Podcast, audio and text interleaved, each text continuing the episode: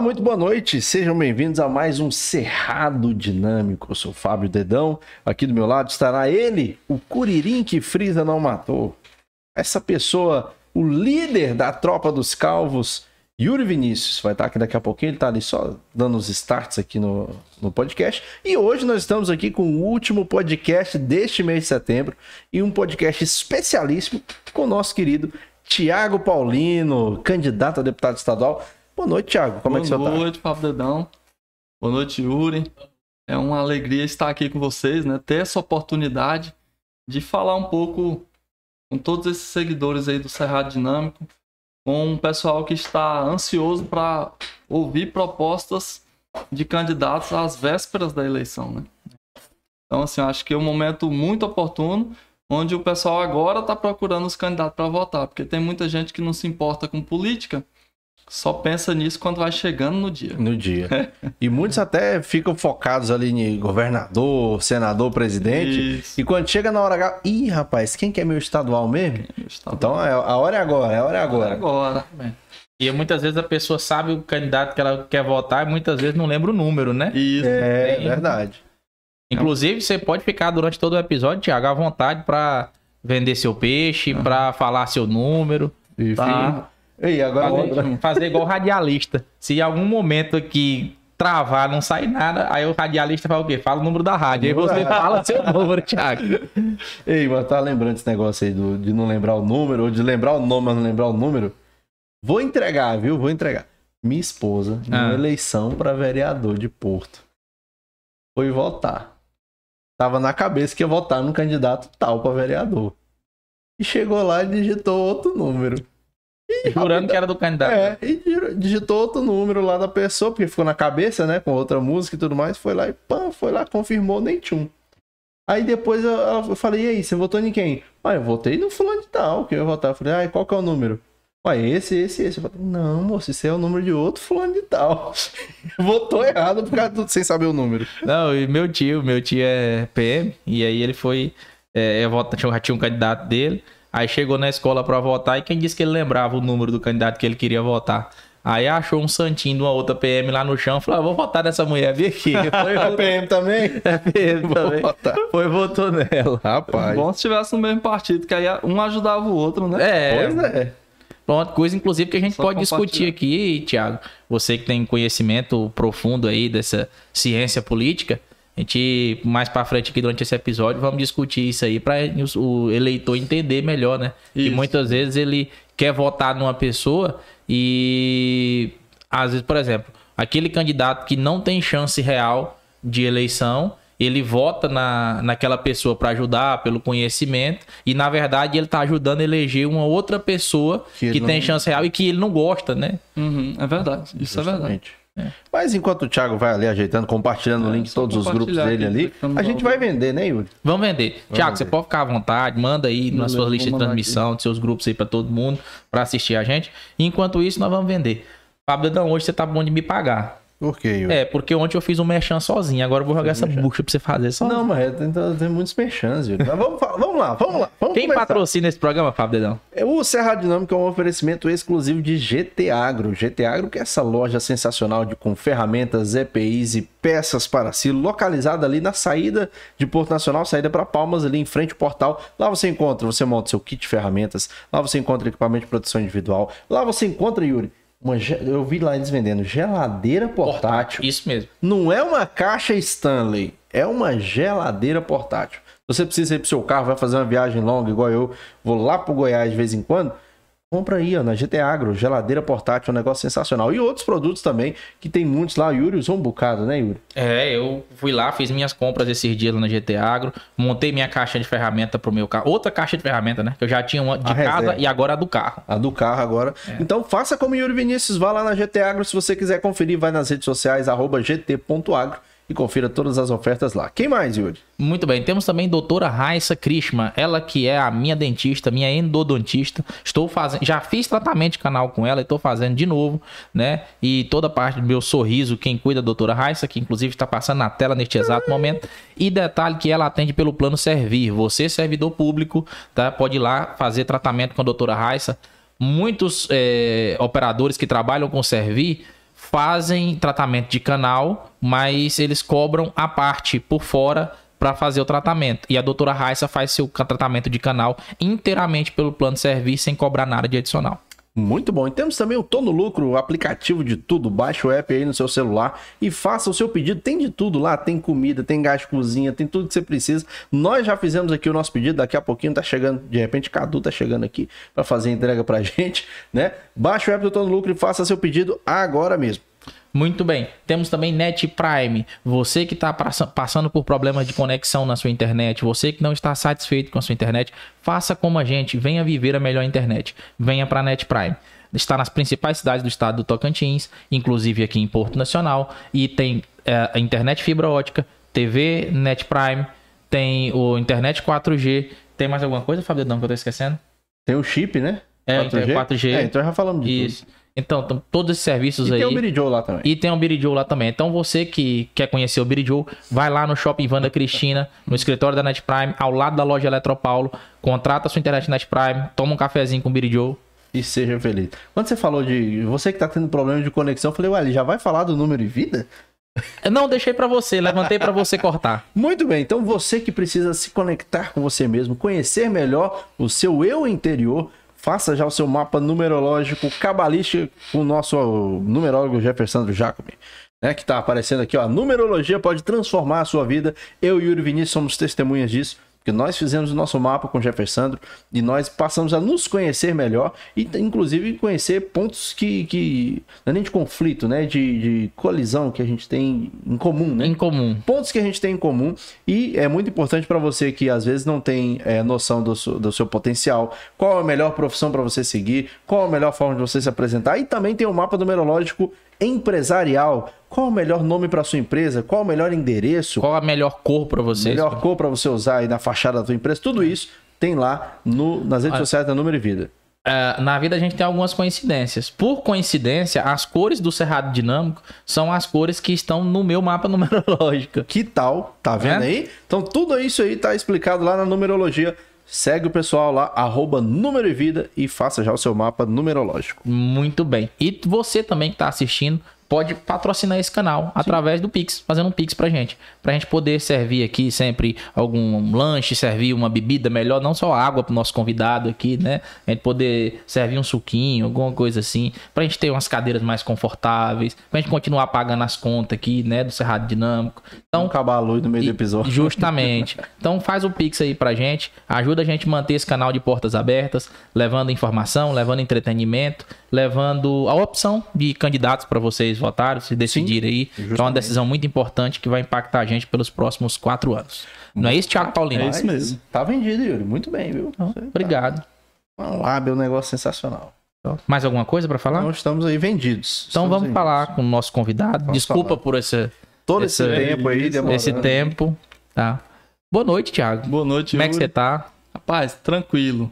Tranquilo Bom. mesmo assim de uma forma que eu sei que o trabalho que eu fiz durante quatro anos está dando resultado agora, na reta final dessa campanha. Muito, muito bom. Muito resultado, graças a Deus, mas temos muito a fazer até domingo. Eu sei disso e a gente não para, não.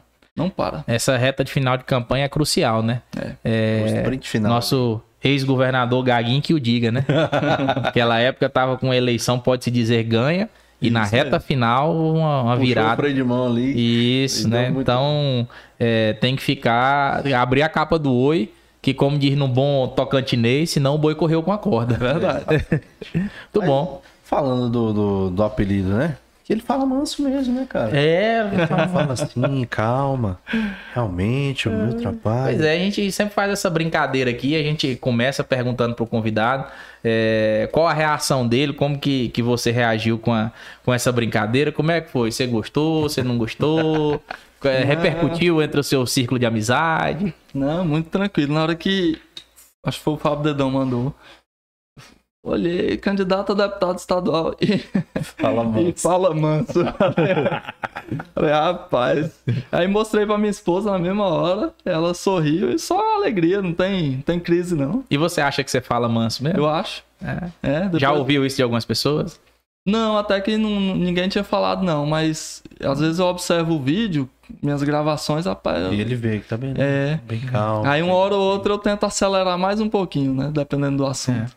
A gente sempre fica aqui em busca da, da piada perfeita, sabe? Que, que aquilo ali realmente chama atenção. Tem algumas pessoas que até mandam mensagem, que acredito que pro Fábio também, comentando que fica ansioso pra ver qual vai ser a. Quando, tipo assim, quando vem mais da pessoa, já. O que será que vai ser aqui na, na Qual brincadeira, vai né? ser a zoeira E a gente sempre tenta doar ao máximo pra, pra fazer aquilo ali. E na sua, cara, foi difícil. A gente não, não tinha, assim, nada que, que a gente encontrasse, alguma coisa, ponto, assim, algum ponto-chave. E aí, depois que a gente foi, foi só a sua voz, seu jeito de falar, Uhum. que a gente que, que é, chama atenção.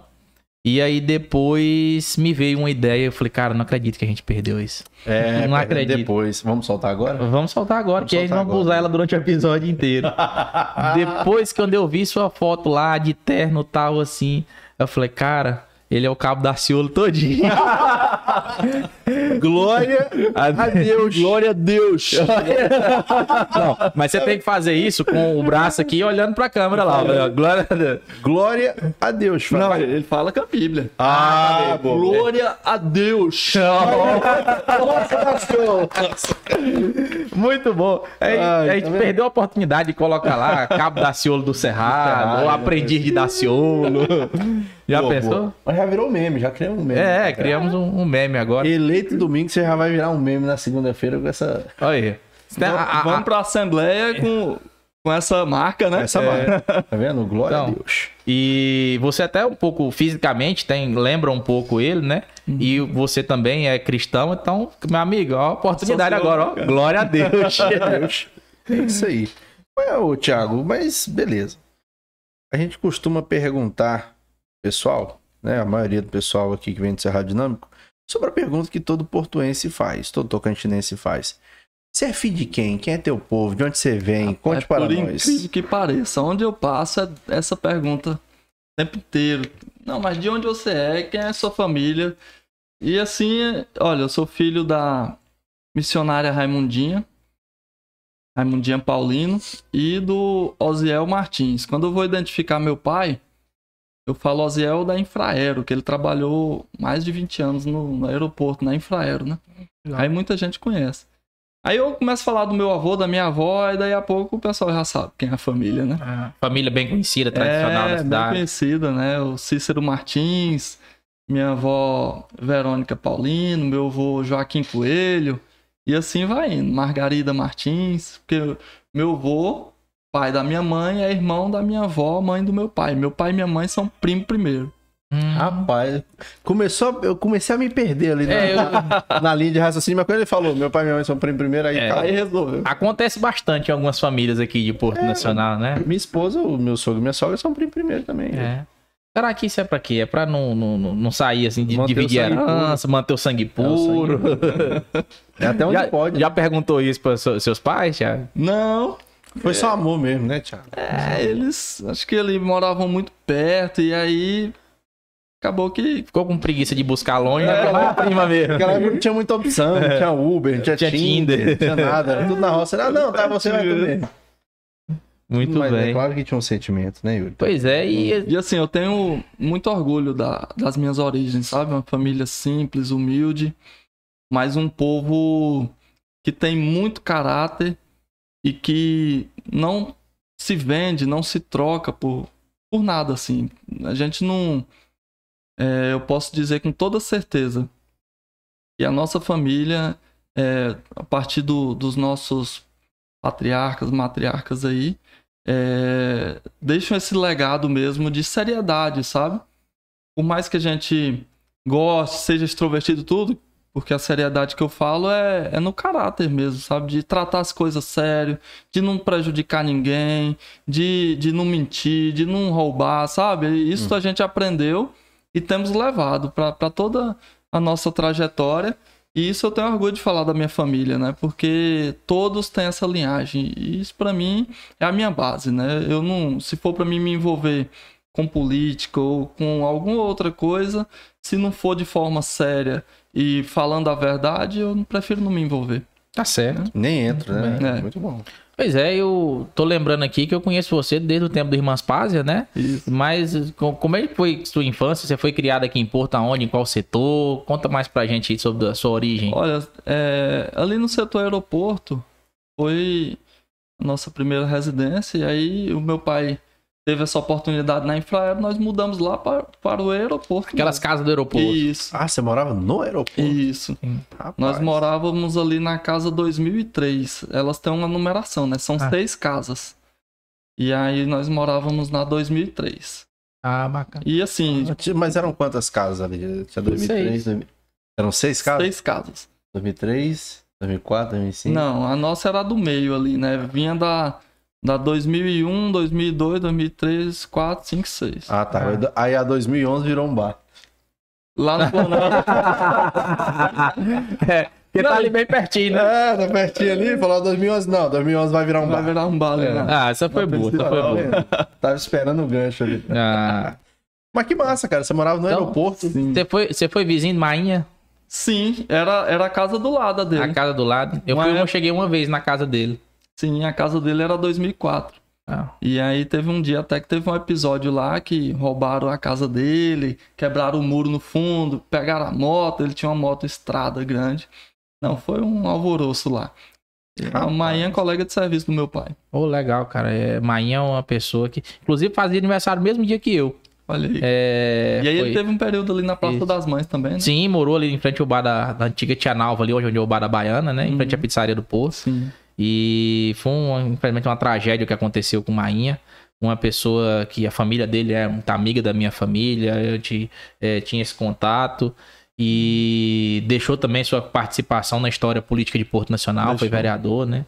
É um, infelizmente, um, um- uma, uma morte muito trágica que aconteceu com Mainha. Uma pessoa muito boa. Verdade.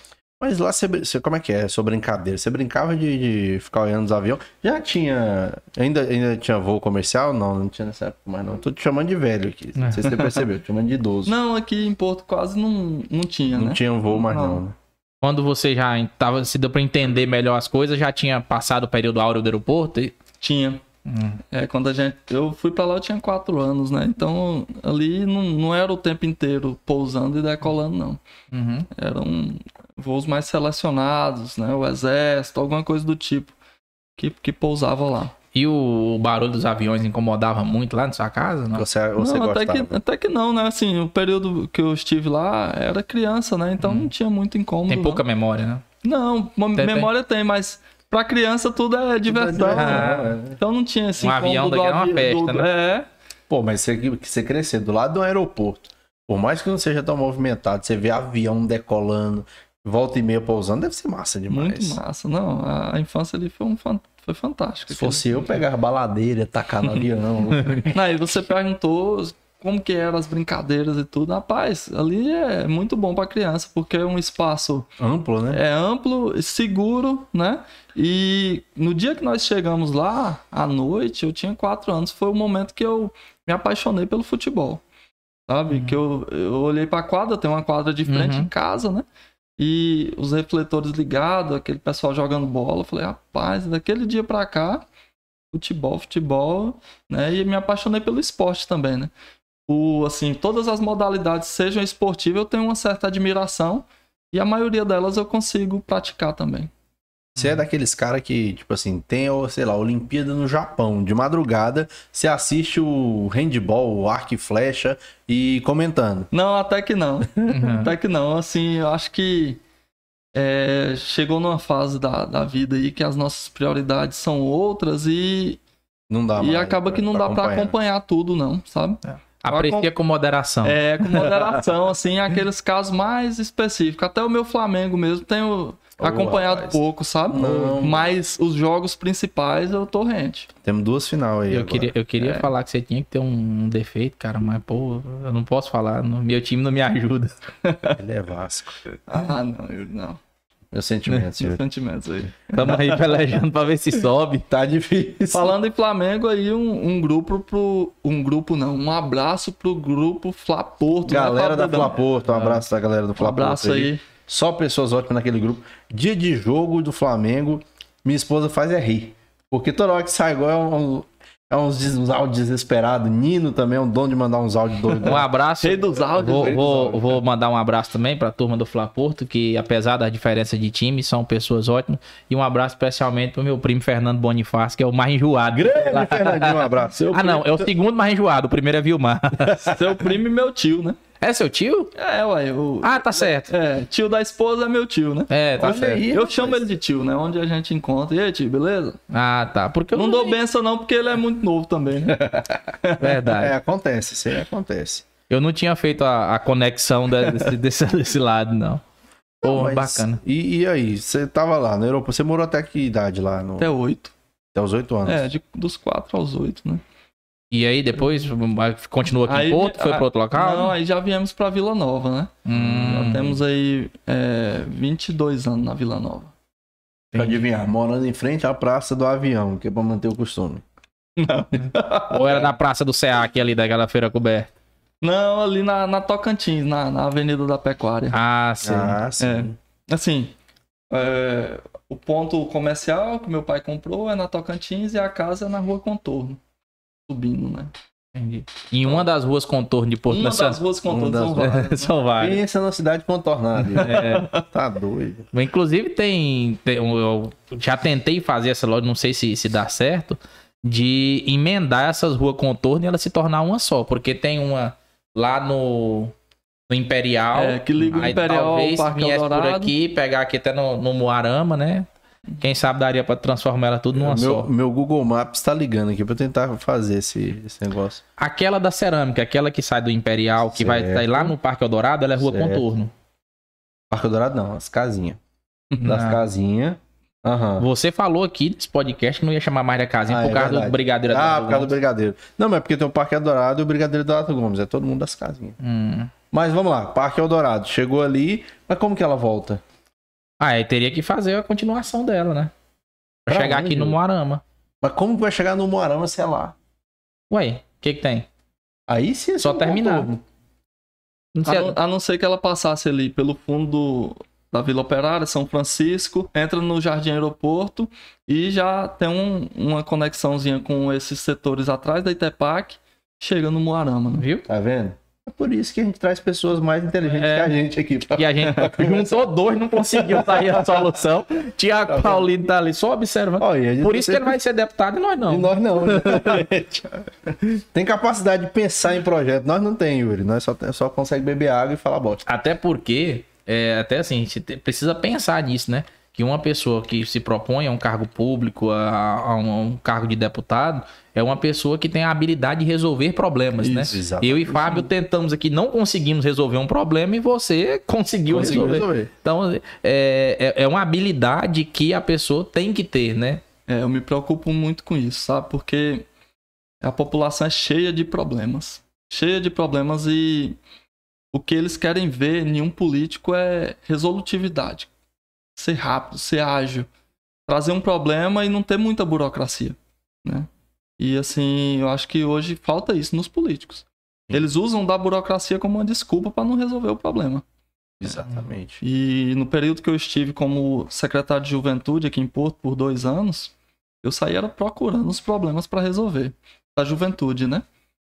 Aquilo que era possível resolver, resolvia de imediato. Aquilo que não era também não enrolava ninguém. Falava assim, ah, isso vem aqui- depois, vem depois, não. É, e tem Mas uns que ainda cria problema pra vender solução, né? É. Isso, é o que mais acontece na política. Vai Isso. prolongando, vai procrastinando e, e aí depois vem como o salvador da pátria, resolve o problema e pronto.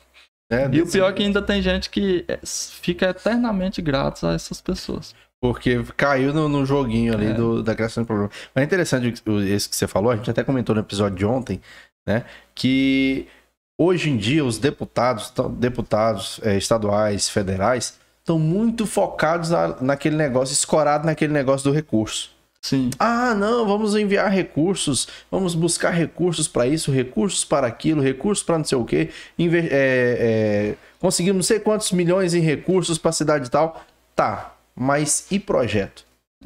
E solução? Eu acho isso um grande erro na política. Porque o recurso, ele provém da, da carga tributária que é arrecadada. E esse recurso todo poderia ser executado pelo governo, pelo executivo, governo federal, governo do estado, prefeitura municipal. E aí eles inventam as emendas que é para poder fazer política, né? O presidente dá as emendas para os senadores, para os deputados federais, o governador dá emendas para os deputados estaduais. E a prefeitura de Palmas dá emendas para os vereadores, né? Porque eu Uhum. acho que é a única cidade que tem vereadores que tem emendas parlamentares. Ah, é só Palmas que tem esse, esse Por É, conta do tamanho, é. Isso. Emendas parlamentares, até onde eu sei, é só Palmas mesmo. Né? Rapaz. Os vereadores lá conseguem destinar uma porcentagem do orçamento público para onde eles querem, né? Entendi. Assim, tudo bem, isso aí, a, a indicação correta, no local certo, até ajuda o executivo a, a governar, a gerir o, Uhum. né, o estado, a cidade, o país. Mas o que mais se usa isso é para fazer política, né? Não, eu tô destinando tantos milhões para tal cidade e tal. E acaba que também o próprio deputado que tem a função de fiscalizar já não fiscaliza o executivo e muito menos fiscaliza as suas emendas destinadas, como que ela está sendo aplicada. É, e uma né? coisa que a gente vê falar bastante nesses tempos, principalmente depois do senador João Ribeiro, é de gestão municipalista, né? Mandato municipalista. Isso. Só que esse mandato municipalista, que na, na, na teoria, né, é, é lindo você Uhum. destinar aquilo ali, mas se tornou também uma forma de você fazer política para amarrar os prefeitos, Isso. as lideranças, né? Isso. Que aí você fala, ó, se você não me apoiar, não tem emenda pra Porto Nacional, não. É desse jeito. Não cai Ele- Monte do Carmo o aqui, jogo, não. o jogo é esse, né? É tudo Não, eu te do mando tanto, tantos milhões em emendas, na eleição você me apoia. E assim é que eles tratam. Ah, eu tenho tantos prefeitos, eu tenho tantos É. vereadores. Como se fosse ali É, um, um sabe? joguinho. E aí já colocam o povo nesse mesmo balaio aí, balaio. sabe?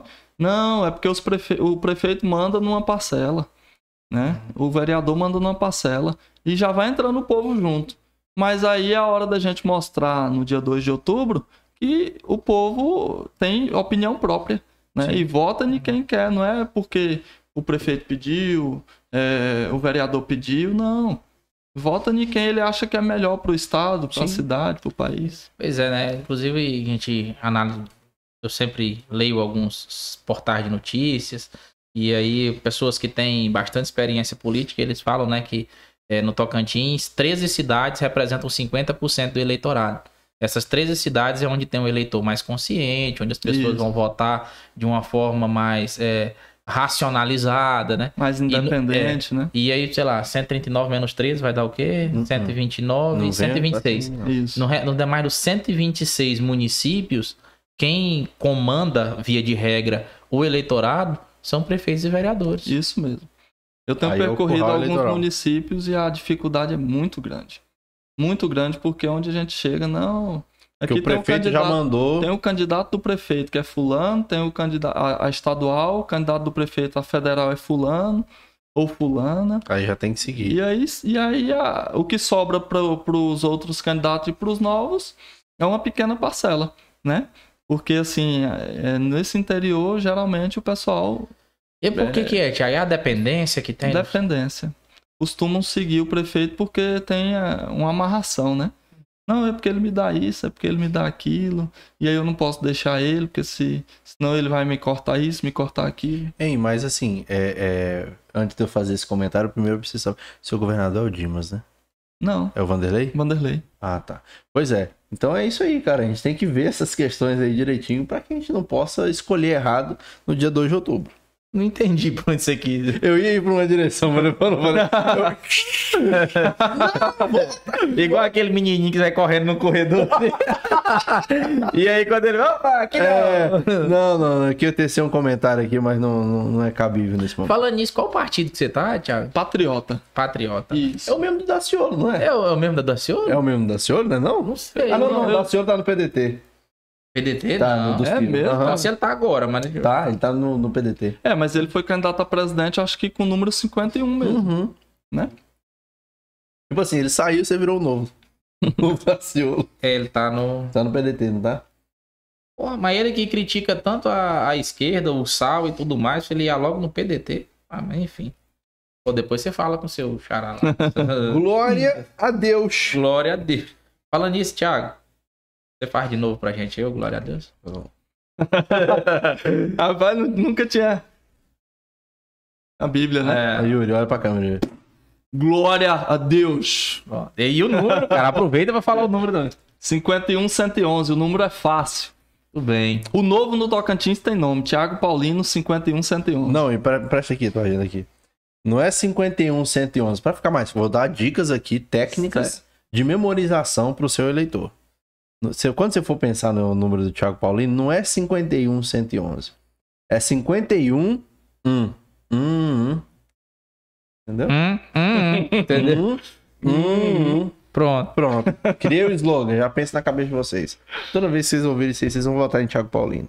Muito bem. Tiago, de onde é que vem esse, esse interesse pela política? Tem alguma referência na sua família? Alguma coisa? Cara, não tem. Por onde eu tenho passado, eu procuro estar sempre frisando isso. Não sou neto de político, não sou filho de político, mas com um coração cristão, em gostar de ajudar as pessoas, vi que a política é um meio e, e potencial de ajudar a população. Porque todos somos dependentes da política, independente da condição financeira. Uma hora ou outra a gente precisa, né? E é, às vezes você tem recurso para ir num, num hospital particular, numa clínica particular, levar seu filho e tudo, numa escola particular, mas e, e o asfalto que a gente passa? A rua que você anda é pública, a iluminação é Não, não, não é os- não são os recursos públicos que tampam os buracos, não são os recursos públicos que iluminam a cidade. Então, assim, a gente não tem jeito, tem- temos a dependência da política. E aí eu falei, não, é, eu quero, e me apaixonei pela política, né? Uma política diferente, não essa política corrupta que tem hora que dá nojo dá vontade de sair.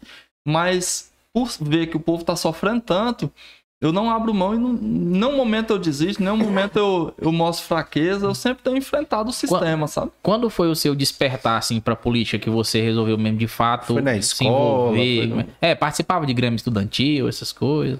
Não, até que do Grêmio Estudantil eu não participei, não. Até que já tinha esse, esse interesse, mas ficava mais longe um pouco. Mas uma vez, é um, um prefeito da cidade, e ex-prefeito agora, né? Passou lá na nossa rua para pedir o voto nessa casa na Vila Nova. Meu pai estava na frente da casa, eu também estava.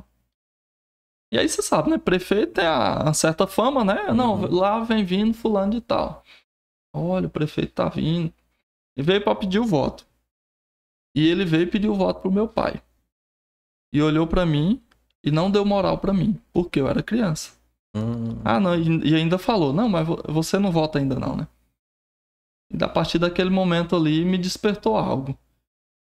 Porque eu tenho sempre falado que eu quero representar as crianças, que eu quero representar os idosos, criança que não tem obriga não pode votar e idosos que não têm a obrigação de votar. Então, em nenhum momento que eu chego em algum lugar, eu desprezo alguém porque não vota, entendeu? Então, a partir daquele momento, eu foi me despertando algo e foi crescendo isso, crescendo, crescendo e e eu tive a atitude de ser candidato a primeira vez em 2018 a deputado estadual. Foi E sua a- primeira candidatura? Foi minha primeira candidatura. E trabalhei de lá pra cá os quatro anos para ser candidato a deputado estadual novamente em 2022. E muita gente me questiona por que, que eu não, nunca me candidatei a vereador, né? Aí eu venho com o discurso novamente. Não é porque eu não sou filho de político, nem neto de político, eu não posso. Porque tem filho de político que vai direto pra federal e ganha a eleição. Não é nada, ninguém conhece, nunca fez nada. E ganha. né? Ou é filho de político e, e é deputado federal e vai pro Senado e ganha. Então, assim, eu acho que é, a gente tem que mudar é, essas questões no, no estado de Tocantins. Eu acho que às vezes o nosso estado está atrasado politicamente falando e o seu desenvolvimento meio que travado por essas questões, né? Porque o eleitor acaba é, caindo nessa influência. Não, mas é filho de fulano e eu vou votar nele. Não, mas ele é quem? Ele já sabe fazer alguma coisa? Qual a experiência dele, o É. conhecimento dele? Entendeu? Então, assim, realmente a minha primeira candidatura foi uma experiência que eu tive. E depois eu vim entender que não era o momento. Rapaz, eu tô achando interessante você tá falando, porque eu jurava que você tinha sido candidato a vereador. Vereador, né? Não, É, eu jurava que tinha sido candidato. e- não, não. Não é porque ele foi secretário né, também. Da... É, eu fui secretário e naquele momento ali o meu sogro era, can- é, queria ser candidato. Ah, sim, de fato. Aí eu tinha feito um, um acordo com ele que eu seria candidato em 2018 e ele seria em 2020, né? Uhum. E como eu falei aqui no início, eu não é, costumo e não tenho essas práticas de quebrar acordo, de, de mentir, de enganar pelo poder. Sim. Não, a pressão em cima de mim era muito grande para ser candidato, porque a minha chance era real, né? Mas eu falei, não, eu tenho um acordo com meu sogro. E eu não vou quebrar esse acordo pelo poder. Vou ficar quietinho mesmo. Muito bom. É correto. Bom. interessante. E, e focado já nessa eleição, já tinha esse foco, né? Como eu já sabia desse acordo, quando passou a eleição 2018, eu já comecei a trabalhar para a eleição 2022. Entendi. Você foi é um trabalho Inclusive- construído, né? Foi- Inclusive, um abraço pro meu primo, Marvan Bonifácio Moura. Mário Van, Grande Porto Mário Van. Conectado. Porto Conectado. Só conheço ele como É. Porto Conectado. É, Mário, Porto Conectado. Mas é interessante isso aí, porque é, isso provavelmente deve ter sido essa situação que você narrou aí quando você era criança. Provavelmente é daqueles políticos mais tradicionais, mais cascudos. Tem certeza que você não quer falar o nome? Quer, quer dar nomes pra gente? Não, quem que era o cara? De- dessa pessoa? É. Não, não, é melhor não, porque cria intrigas. E- É. E, o pessoal de- desse político, Eu já sei quem é, Yuri. o pessoal desse político, é, às vezes o próprio político não se importa com, com certas coisas. Ah, então Mas a uma- turma, a turma é, inflama, sabe? E assim, eu tenho sofrido, Vai, eu tenho sofrido assim algumas perseguições que eu não vou julgar quem é que tá fazendo, mas de certa forma nós estamos incomodando. Eu passo colando os adesivos nos portões, nas casas de família e tudo. Aí da, da fé o adesivo tá embolado no chão lá. Por várias vezes aconteceu nessa campanha. Adesivo de carro plotado, vão lá e arranca o adesivo, arranca só a cabeça do adesivo. E, e a pessoa, não, Tiago, vem colar de novo. Porque arrancaram. E é dessa mesma turma. Não, assim, eu- igual eu falei, eu não quero julgar, mas nós estamos incomodando. E às vezes uma turma que é inflamada aí é um pessoal desse pessoal mais antigo, né? Que às vezes são pessoas novas que querem se dizer renovação, mas que apoiam os velhos. É, e às vezes o pensamento é pequeno também, Isso. né? É, É. Yuri? Às vezes é tudo muito pequeno. Querendo então... induzir aí, Dedão. Ei, não, mas é porque eu tô Talvez falando. não seja, Fábio Dedão. Você Não. tá querendo induzir pra alguma coisa que talvez não seja. Pode, Pode ser, jogando. pode não ser. Tô jogando. Mas tô dizendo o Assim, seguinte. a forma que eu trato a política, eu não gosto de citar nomes. Eu gosto de certo. falar dos fatos e a população julga. Sim. Porque tá quando eu cito o nome, atinge os filhos, a esposa, atinge os netos. E acaba que é, é- é chato essa questão de citar nomes. E eu não trato é, a questão individual, eu trato a questão política. Sim. Tá certo. Tá não, nós certinho. compreendemos, mas só que o negócio é que a gente gosta de nomes é porque dá treta e treta vende. A massa que eu digo, a massa. É. Até, hoje, ele- até hoje ele nunca veio em Porto mais. É. O Cerrado Dinâmico deixou de ser Cerrado Dinâmico para ser o podcast que o Amasta Com a foi. Marta foi. É isso. Não, mas só pra concluir, é, é, esse tipo de pensamento aí é aquele pensamento que, vamos, não tem outra palavra pra não dizer que é um pensamento burro.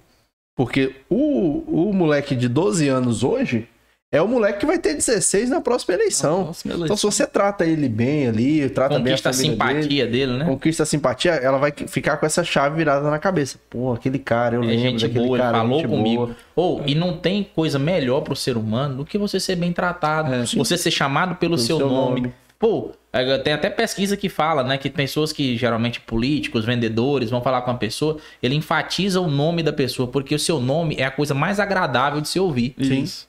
Verdade. né? E tem muita gente que fala, fulano me chama pelo nome. Eu faço isso Isso, direto. isso pra pessoa é uma consideração muito, grande, né? Quando eu vou pedir desconto na Claro, é sempre assim. Né? Eu pego o nome do atendente. É, ah, não sei o que, é fulana, boa noite. Fulana, então, fulana, olha, me ajuda aqui, fulana. Eu vou falando o nome, eu consigo ir. Você faz um marketing reverso, uma psicologia reversa. Reverso, Yuri, a vida é assim. Tá vendo? E a questão do adolescente, é, da criança, nessa campanha eu tenho tratado da seguinte forma: eu chego em uma casa, numa família, e quando eu vou conversar com, com um adolescente ou com um jovem que ainda não vota, eu falo, não, ele fala, não, mas eu não voto. Eu falo, não, mas mesmo assim, pega meu santinho. Você pode conquistar votos, você precisa de representante. E se você não vota, pede seu pai, pede a sua mãe, pede alguém para votar, porque é uma pessoa que você se identifica que vai fazer a diferença por você. E eu tô lembrando aqui que você relatou a situação da sua esposa e tava com um número gravado na mente. E muitas das vezes a criança grava, memoriza e quando tá ali com o pai, né, dentro de casa, no carro, grava, eh, canta aquele jingle, aquele Isso. número, né? E muitas das E vezes o cara vai lembrar e pode ter sido o que aconteceu com a sua esposa. Pode ser. A criança induziu ela a votar naquele número. Votar no outro Isso. número. Inclusive, um abraço pro meu filho Eduardo, que ele gosta de muito de assistir a propaganda eleitoral. E ele já tem os candidatos dele aí para que eu vote. Tiago, você é um rapaz jovem. Você pode falar a sua idade? Sim, Ah, é 30 anos. 30 anos. 30 anos. E esse seu, esse seu lado que você levanta a bandeira da juventude, acredito ser também, porque você é um rapaz jovem, você está antenado com a, com a juventude, mas vem daí também dessa situação que você se sentiu é, Desprezado. desprezado por esse candidato? Não, Não? não, minha, a, minha história com a juventude iniciou na igreja, né? Hum, Eu comecei a participar do grupo jovem da igreja e daí a pouco, passados alguns anos, é, comecei a liderar, né? O grupo jovem na igreja. qual sua igreja? Assembleia de Deus Madureira. Ah, legal. 28 anos nesse ministério. A mesma igreja da minha mãe. Você É. frequenta aqui da Vila Nova ou não? Sim, Ah, tá. Mesmo. Vila Nova. Nós éramos da Matriz, lá no centro, e mudamos para Vila Nova, já tem, temos aí 20, 21 anos. Legal, muito bom. Bacana. E como é que foi essa experiência sua com o grupo de jovens lá da igreja e tal? Cara, assim, foi lá que eu conheci mais um pouco da, da questão da juventude, porque a minha juventude eu não tive, assim, esse acompanhamento de alguma liderança tão próximo, porque, como minha, a minha mãe fala, eu sempre fui amadurecendo muito cedo e procurando as coisas muito cedo, trabalhar, né? É, eu casei com 19 anos, já tenho 10 anos de casado. E construí minha casa, comecei a construir minha casa com 18 e sempre trabalhando aquela coisa. Então essa fase mesmo eu não tive ela muito. E aí eu fui entendendo, trabalhando com, com os jovens, o que eles passavam. É uma fase é, que a juventude, a, a cabeça tá a mil, pensando em várias coisas, várias expectativas. Muita Você pressão, tem que né? tá ali para instruir, muita pressão, sabe? Às vezes acha que é frescura, mas não é. É muita pressão pro jovem, sabe? É, é saber o que, que ele vai estudar, o que, que ele vai trabalhar. E dentro da igreja é, é, tem uma certa pressão também, porque tem que seguir os costumes da igreja, né? E aí o jovem não pode é, sair daquela linha. E a gente tinha esse trabalho com juventude, e após ser líder de jovens no ministério, é, me tornei o, o primeiro presidente da Juventude Evangélica de Porto Nacional. Bacana. E envolvia todas as igrejas evangélicas, né? E ali ficamos por quase dois anos. Aí, quando veio a candidatura de 2018, eu tive que sair do cargo, né, para poder concorrer a deputado estadual. E aí nesse processo. É, e aí depois disso, é, é, conseguiram me enxergar como uma liderança de juventude. E a passada eleição, o ex-prefeito Jo- Joaquim Maia me chamou para trabalhar com ele, né? Viu esse potencial, né? E, e falou: não, vem trabalhar com a gente. Temos a, a Fundação de Juventude. Quero que você lidere lá e tal, estamos precisando. Essa fundação é a Secretaria de Juventude? Isso. É, como é que. Por que foi? Qual foi a diferença? assim? Por que, que virou Esse fundação? nome. Não, assim, a questão de, de ser fundação é a facilidade de captação de recursos. Ah, captação de recursos da iniciativa privada, né? É algo que não aconteceu ainda. Eu acho que, não sei, na gestão atual. Mas não tinha acontecido ainda, porque tem uma certa dificuldade, né? É, é um, burocracia? é, burocracia, né? Tem que ter projeto, tem que ter tudo certinho para poder fazer essa arrecadação. Mas além disso, tem mu- muitos outros benefícios em ser fundação, né? Porque é, você tem uma liberdade de orçamento maior, né? Questão de prestação de contas, o limite é maior para a fundação. E mas lá Desburocratiza. né? é, mas lá eu era responsável pela secretaria e pela fundação, porque a secretaria não tinha sido fechada. Ah, são coisas É. distintas? Ah, tem, existe, as duas Foi, criado, coexistem. é, foi criada a fundação, tudo era executado praticamente pela fundação, mas a secretaria ainda estava aberta, com o CNPJ aberto, e, e eu tinha que responder por ela também. Ah, interessante aí. Então. Então, a, Então, grosso, por isso a grosso que- modo. Por a isso que eu fundação- falo que eu era secretário, né? Entendi. É porque de Mas era, era, né? era secretário, Era e secretário era e presidente da, Isso. da Entendi. fundação. Ah, legal, bacana. E como é que foi esse período, essa passagem sua por lá? O que, que você deixou de, de trabalho, de legado, né? Nessa sua passagem na, na Secretaria de Juventude? Cara, foram, foram dois anos assim fantásticos na minha vida, onde do primeiro ao último dia eu me doei pelo trabalho, sabe? Eu trabalhava mesmo, não importava o horário, se precisava fazer algo de madrugada eu fazia, né? Igual teve um dia que eu saí da igreja no domingo e na segunda-feira tinha muita coisa para cedo já. Então eu saí de lá e fui pra fundação, chamei a turma, quem quis, queria acompanhar. E lá nós ficamos até uma, duas horas da manhã resolvendo coisas. Na Pediram- segunda-feira cedo tá tudo pronto, né? Já ia fazer um mexão aqui pra um estabelecimento de, de lanche de, de madrugada de Porto, mas não vou fazer. Não, Não, não, vou fazer. Não. Não E tá aí- patrocinando a gente. É. e aí foi um trabalho muito bacana, sabe? E no último dia de gestão, o prefeito estava impossibilitado de, de estar presente nas inaugurações. E eu tive a oportunidade e o privilégio de inaugurar as obras que, que, tinham para inaugurar no dia 31 de dezembro de 2020. Que massa. Obras rep- rep- Rep- é, Representei ele. referentes com a sua pasta ou geral da cidade? Geral. Não- Um dos secretários tinha que representar ele, né? Entendi. E aí me escolheram e eu entreguei a praça da, do Alto da Colina, praça de esportes, Uhum. O Centro Olímpico, a reforma do Centro Olímpico, e a unidade de saúde do Planalto, ali de frente à Praça da Juventude. Sim. Rapaz, então você saiu cortando as fitas mesmo, tá vendo? Aí. Uma- no- o povo briga geralmente, né, Yuri, pra cortar É. a fita lá. E Porque um- a uma secretária que era muito importante na gestão, que fez um trabalho fantástico, foi a Ana Cristina, né?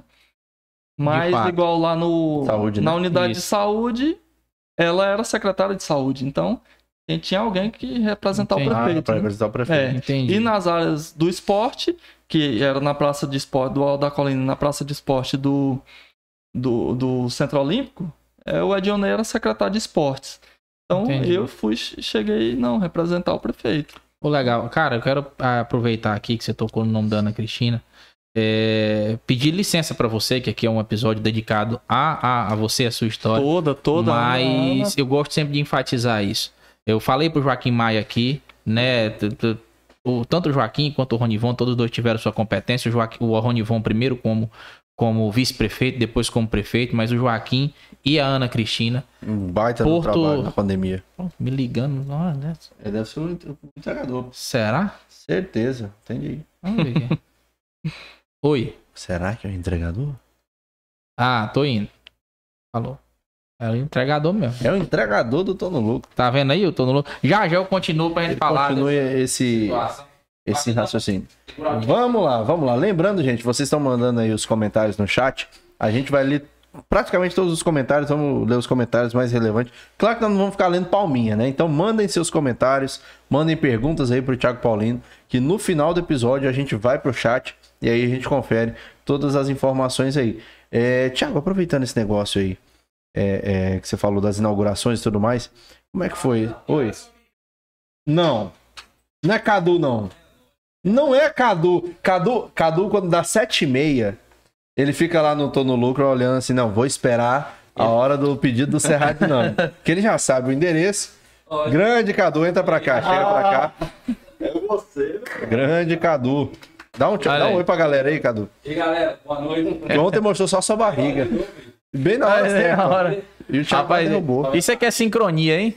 O negócio é chique demais. E aí, Thiagão, firme e forte? Vai batendo um papo com a turma boa aqui. Bom demais. Show E de aí? bola, hein, O galera? melhor do Tocantins aqui, né? Vamos ver, é conferir de novo, Fábio Dedão. Se ele vem empinando, ver se ele... Não ficar despreocupado. Quando ele bota o boné pra trás, Yuri, você pode Ah. reparar que ele vem empinando. Não dá nada, não. Pronto. Deixa Aqui eu ver. meu cliente fixo lá também, tá? Ó, É do tá, Aissô? tá, Aí. tá meio misturado. Acho que você vem empinando.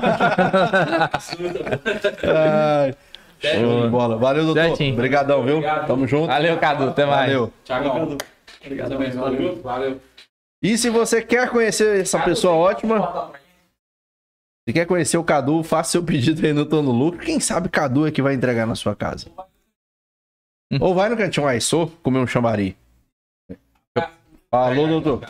Tem que ter uns garfos aqui. E o pessoal meteu o louco aqui agora, ô Yuri. Nos comentários, galera do chat. Daqui a pouco a gente vai ler, no final do episódio. Ô Yuri. Tem coca aí? Poderia trazer uma coca pra mim, por gentileza? Fica um refri, Aceito. Thiago. Qual refri você quer? Tem coca. Coca, coca. É coca, tá vendo? Esse aqui, Yuri, ele trabalhava de madrugada, Yuri, fazendo os treinos da secretaria lá da juventude. Tem que entrar na coca mesmo, senão não sobrevive, não. Eu não sei nem porque que a gente tá falando de coca aqui se a coca não patrocinar a gente. Faz o pix aí, ô Coca-Cola.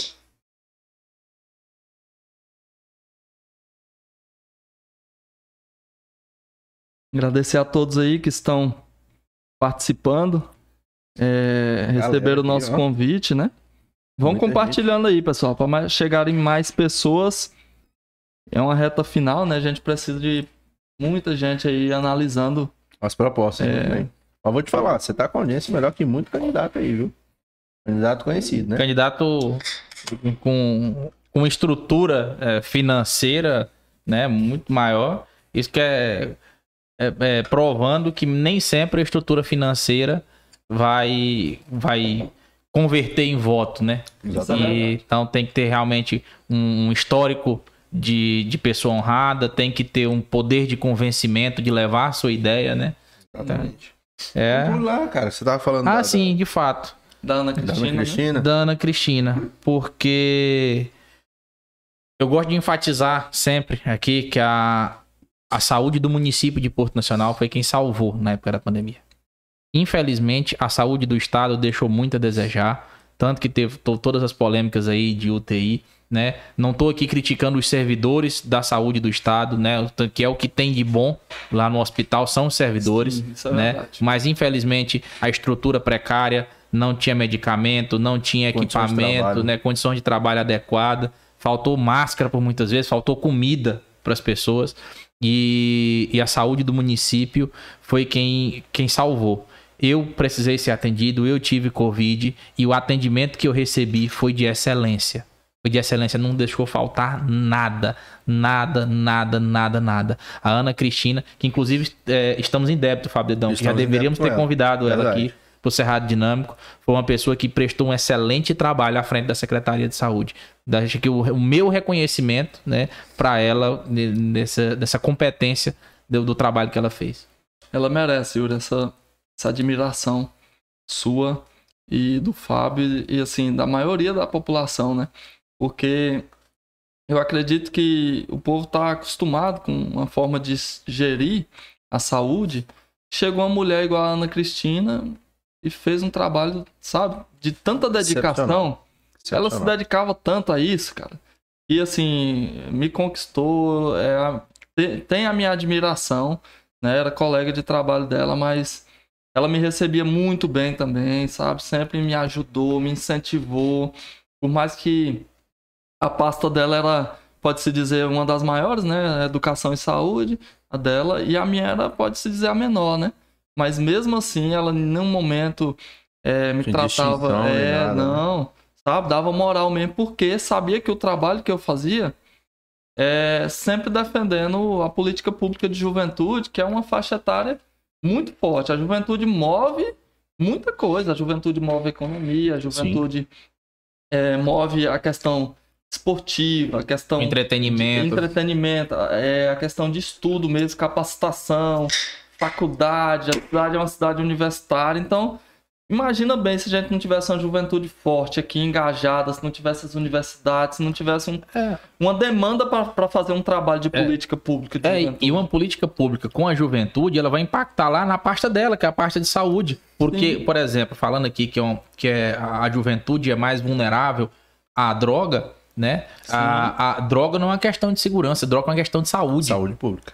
Então, saúde pública. Então, assim, essa parceria mostra uma sensibilidade da pessoa. Fala que o seu trabalho vai impactar Sim. no trabalho dela. E eu buscava muito essa questão junto a ela dessa parceria, porque nós tínhamos o programa Edu- Educando com Esperança, que nós levávamos para as escolas estaduais aí é, as palestras de conscientização e prevenção, porque prevenir sai bem mais barato do que tratar depois. né? Então nós tínhamos essa, essa ideia e foi um trabalho que deu muito certo. E a Ana sempre nos apoiou nessa questão e também na questão de de depressão, né, cara? A juventude também sofre muito com isso hoje. E aí vem, né, psicólogo, uma equipe técnica da saúde que ajuda, né? é.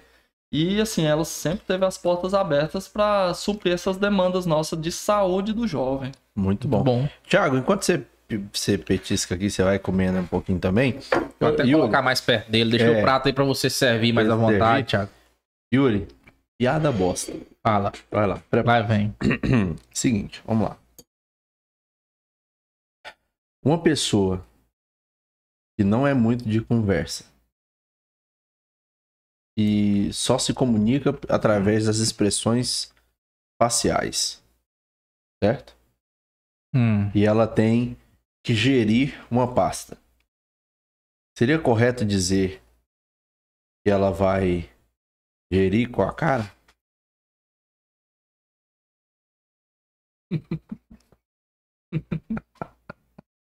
Oh Deus, oh Deus. Me dá paciência, senhor. Se me der força, eu mato. Me der força. Ô, bicho, você tirou. Ó.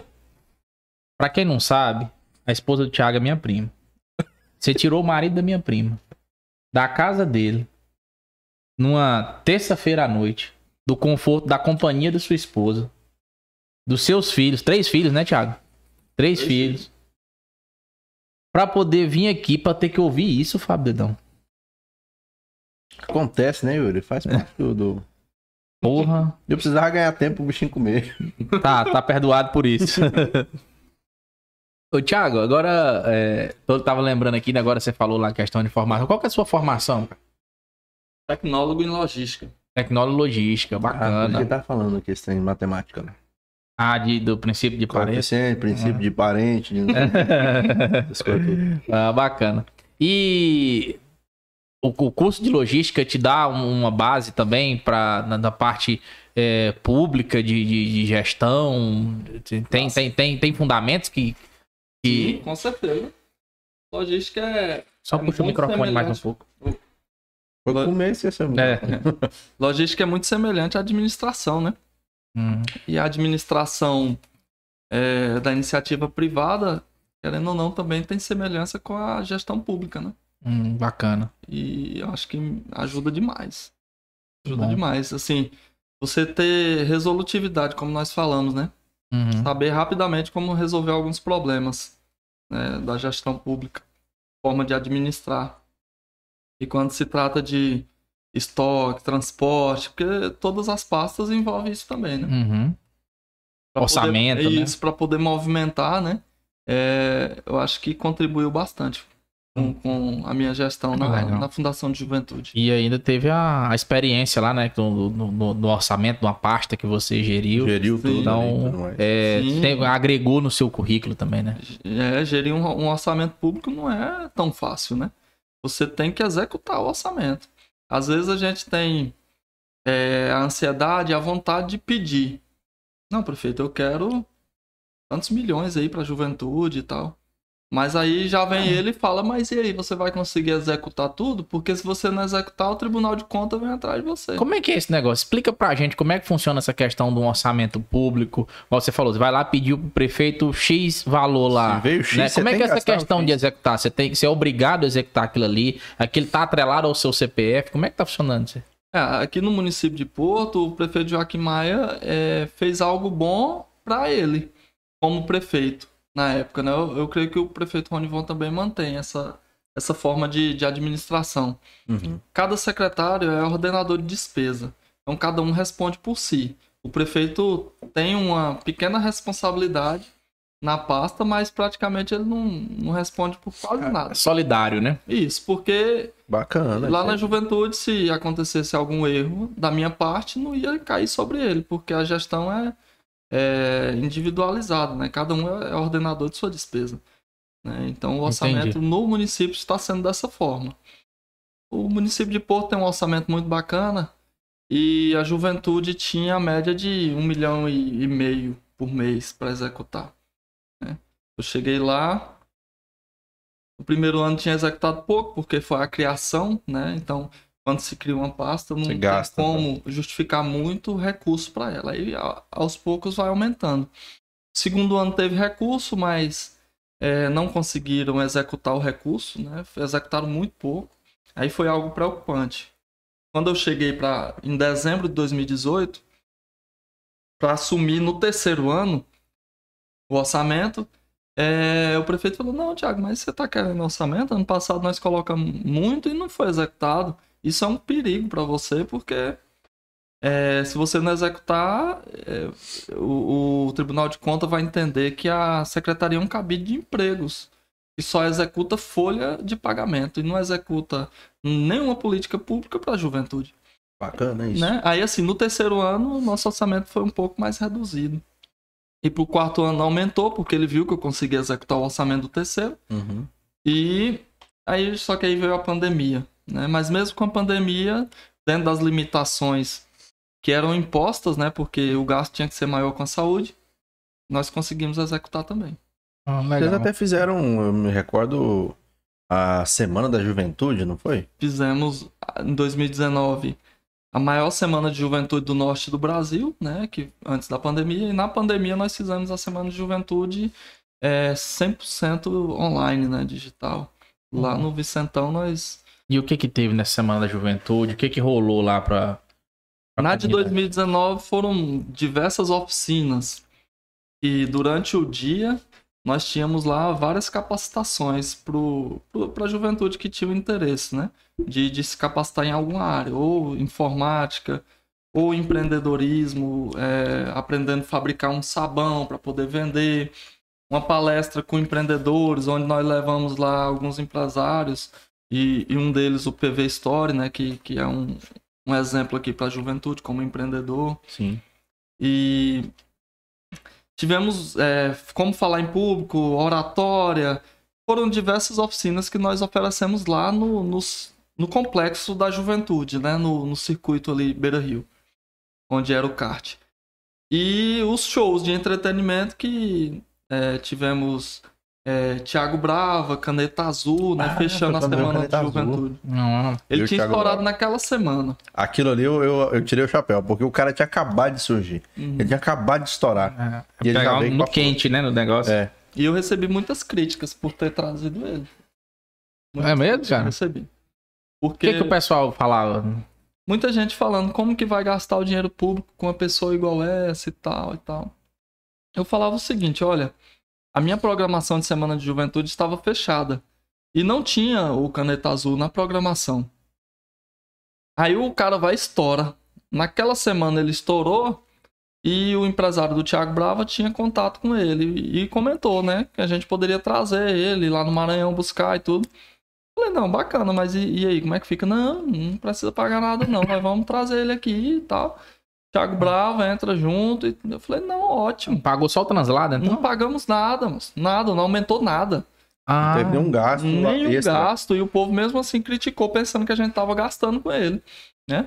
Mas eu acho que mesmo uma pessoa como ele é, merece uma oportunidade, né? Ah, o cara não é nada, o cara não é certo. Não, ué, mas ele, aquilo ali é cultura, aquilo ali tem gente que gosta, tem gente que se diverte. Por É. que não? Ainda mais quando se trata de juventude, E aquilo se que fosse o Luva de. Pedreiro, se tivesse trazido na época que estourou, olha o que tá hoje.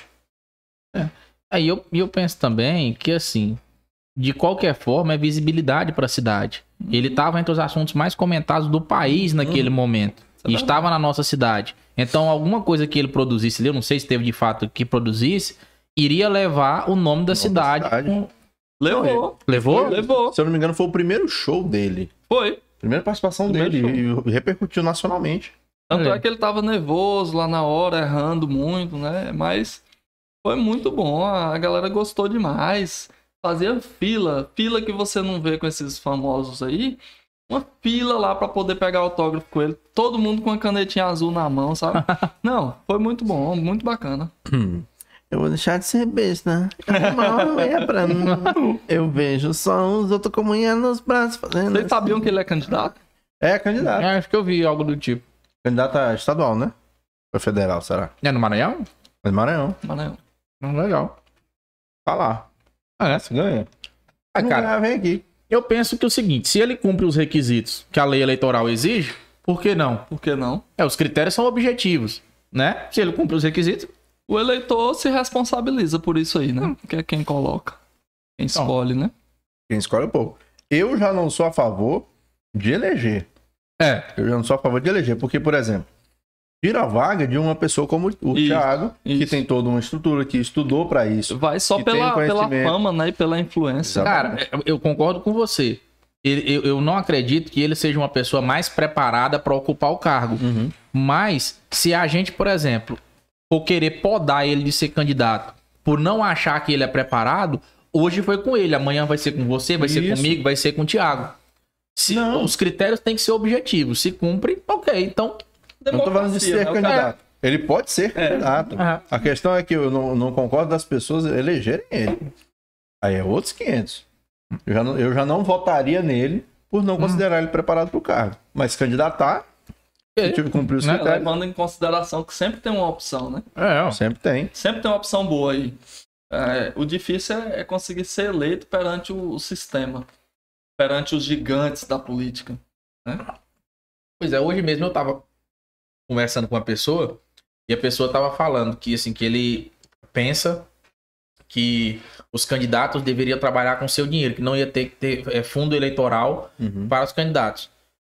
Você olhar um- de uma certa ótica, tá, tem, tem sentido, porque usar o dinheiro público tal com isso, mas ao- do outro lado, tem lá, você pegar um candidato riquíssimo. Ele tem condição e, e aí só os ricos que vão continuar governando o país. Exatamente. Da mesma Um cara forma- igual o Thiago, igual você, igual eu, nunca vai ter Nunca vai ter condição de, de deixar a sua contribuição, de mostrar, mostrar suas ideias, né? Vai ficar sempre os ricos É, governando. da mesma forma, eles vão conseguir se sobressair na questão do poder econômico mesmo. Né?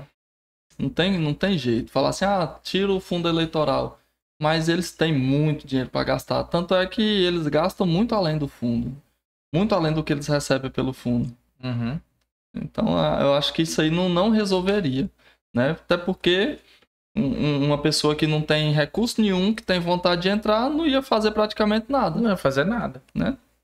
Quem ia ter o, o melhor, o maior- saldo na conta, É. ganhava E, e assim, eu tô falando isso, mas não, não recebi fundo partidário, nem nada. Nada, zero de fundo. Não, assim, o, a majoritária é que tá ajudando a gente, né? Entendi. O, o governo e tal. Que é o nosso governador, Uhum. como os outros candidatos a governo ajudam, né? As proporcionais. Uhum. Nosso candidato a governo está nos, nos ajudando. Uhum. Bacana.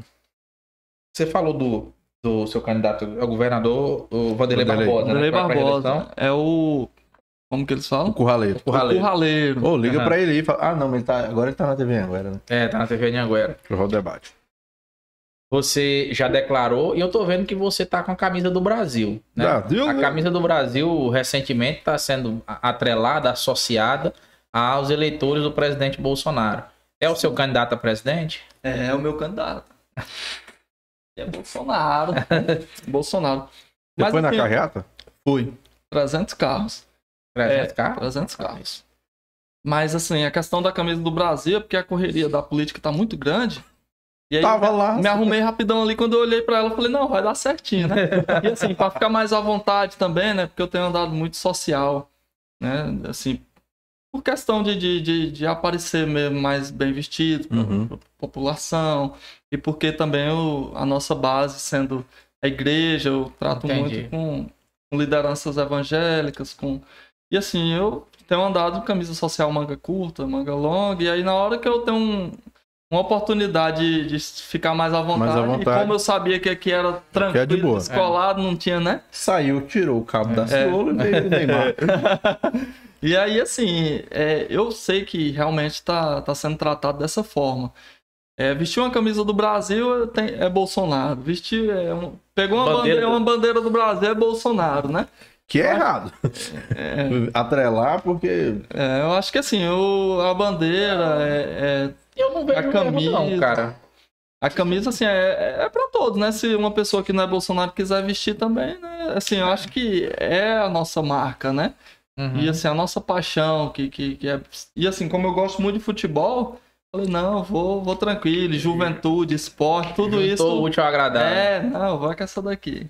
Tá certo. Casou tudo certo. Decisão ali no, no- nos últimos. Nos 45 do segundo tempo, a camisa do. Nada E- melhor do que uma camiseta dessa pra E, decidir o jogo. eu tô vendo aqui que o, o- E outra coisa, Copa tá chegando, né? É.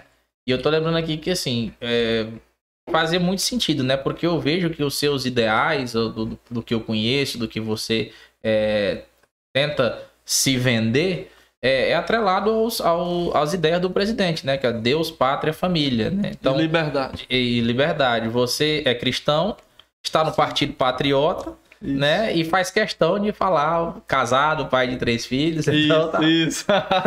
tá bem junto aí. É. esse- esse- As ideias é, são muito boas, assim. E tem algumas coisas da parte dele que eu não concordo, né? Não é obrigado a gente concordar com tudo. Uhum. Mas a gente tem que olhar a essência e o que é principal. Né? Nenhum, nenhum gestor. E aí é isso que eu olho para ele. Né? Não, ele é bruto, é bruto, mas é a natureza dele. Ele poderia ser um- uma pessoa mais tranquila, né? Que é o que eu procuro ser. Não ficar é, revidando a- a algum ataque, ou então atacando. Porque ele, ele é pronto pra briga o tempo inteiro, né?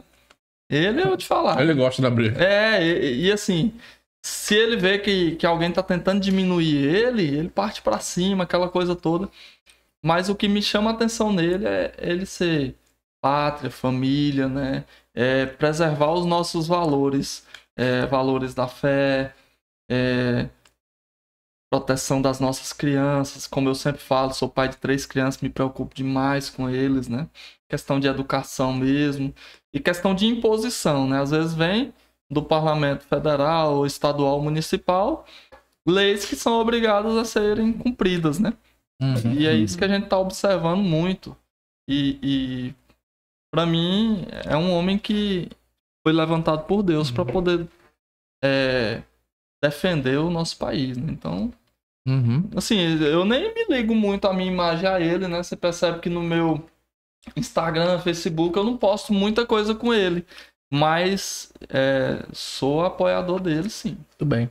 Tiago, eu tem uma coisa que eu observei, e é bom esse bate-papo aqui, para matar é uma curiosidade minha até pessoal, né? Muito se fala hoje no Congresso da bancada da Bíblia. E você é um candidato cristão, você tem, eu acredito que você tem como sua base de eleitorado a sua igreja, né? Me corrija se eu estiver errado. Isso. E a gente tem visto muitas vezes pessoas é, é, saindo dessa base da igreja e desse movimento evangélico indo para a política. Por, por- que, que é que a, a, a comunidade evangélica está partindo tanto para a política? O que, que- qual a necessidade? O que que está surgindo dentro do movimento evangélico que eles estão cada vez mais partindo para a política? Nosso povo é, está abrindo os olhos para os ataques que estão tendo a igreja, né? E é por isso que eu sempre defendo a liberdade de expressão religiosa, de pregar dentro e fora dos templos, né? de, de levar a palavra de salvação para as pessoas que tanto necessitam, né? E acho que o nosso povo acordou, porque ideologia de gênero, identidade de gênero, são tantas coisas que estão tentando implantar para as nossas crianças e que a gente não pode aceitar. Eu acho que criança tem que brincar, tem que estudar, tem que viver a fase de criança. E quando tiver na, no tempo de escolher a questão de sexualidade, aí é a opção que, a, que o, o adulto vai fazer. Mas criança tem que ter a liberdade de brincar sem falar nessas coisas, né? É, Tem que ter essa proteção. E a igreja tem olhado muito para isso. Estão tentando liberar é, drogas, aborto, e a igreja é contra isso.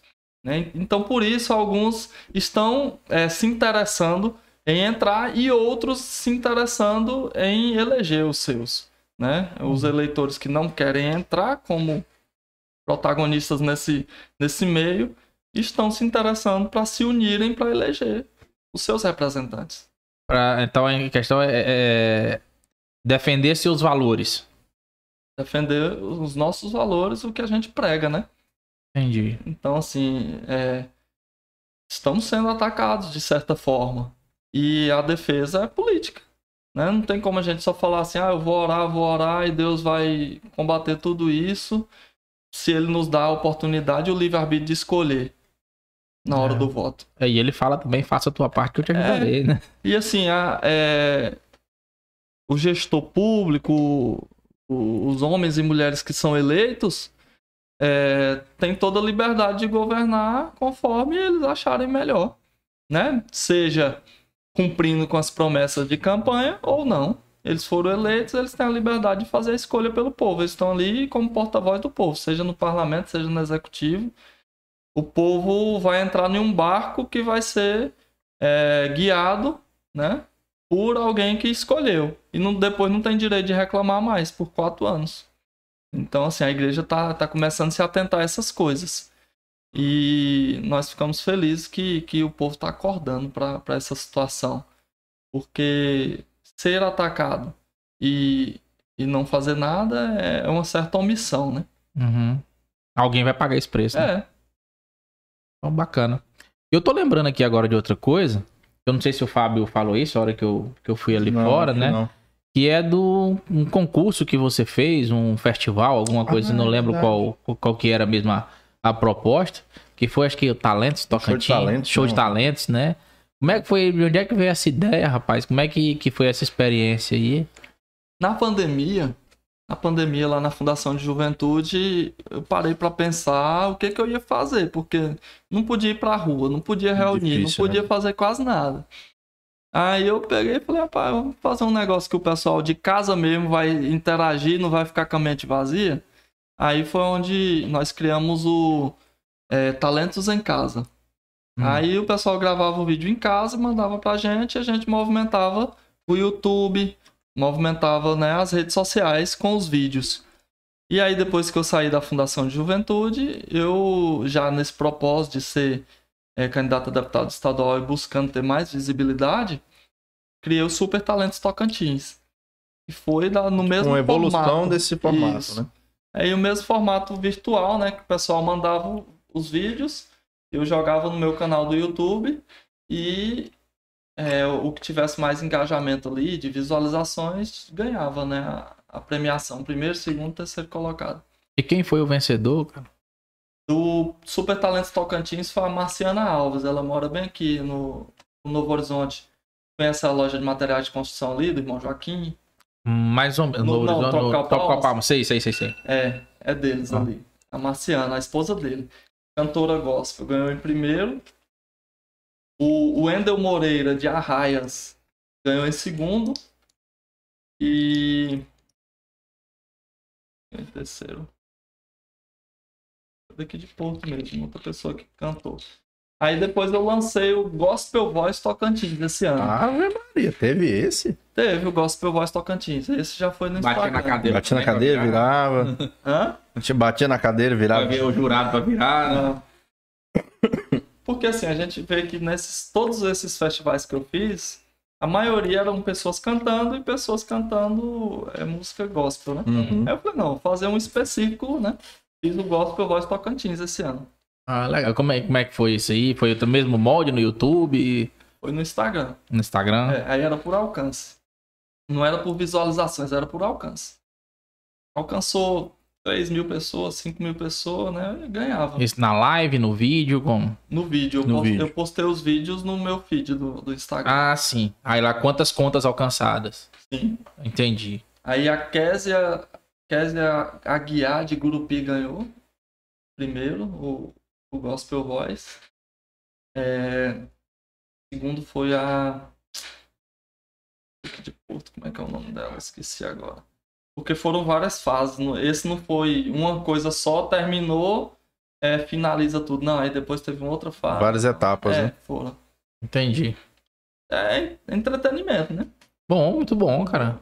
Movimentar a turma. Tem que movimentar. Agora, falando, trazendo aqui para o nosso estado, você está aí candidato a deputado estadual. O que, que você tem de propostas aí para a juventude do Tocantins? Cara, pensando em oportunidades para a juventude, é, eu me proponho a criar um projeto de lei que venha dar incentivo ao e fomento ao primeiro emprego. Como?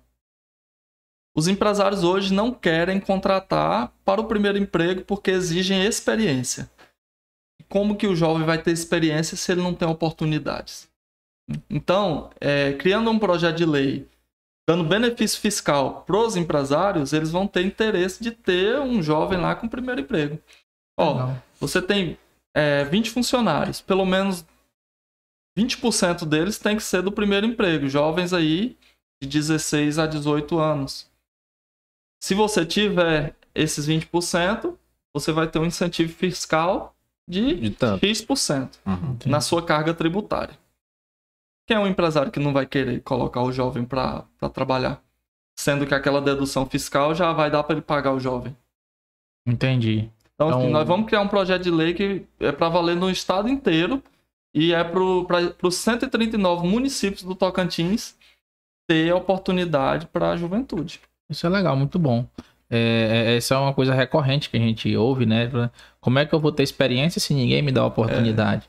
E eu analiso também o seguinte: Algumas pessoas querem a pessoa com experiência, só que aquela pessoa com experiência nem sempre ela é o melhor profissional. Ela, ela tem alguns vícios, vícios, né? algumas coisas, né? Então, para a empresa é mais interessante você forma a pessoa do jeito que você quer, né? Isso.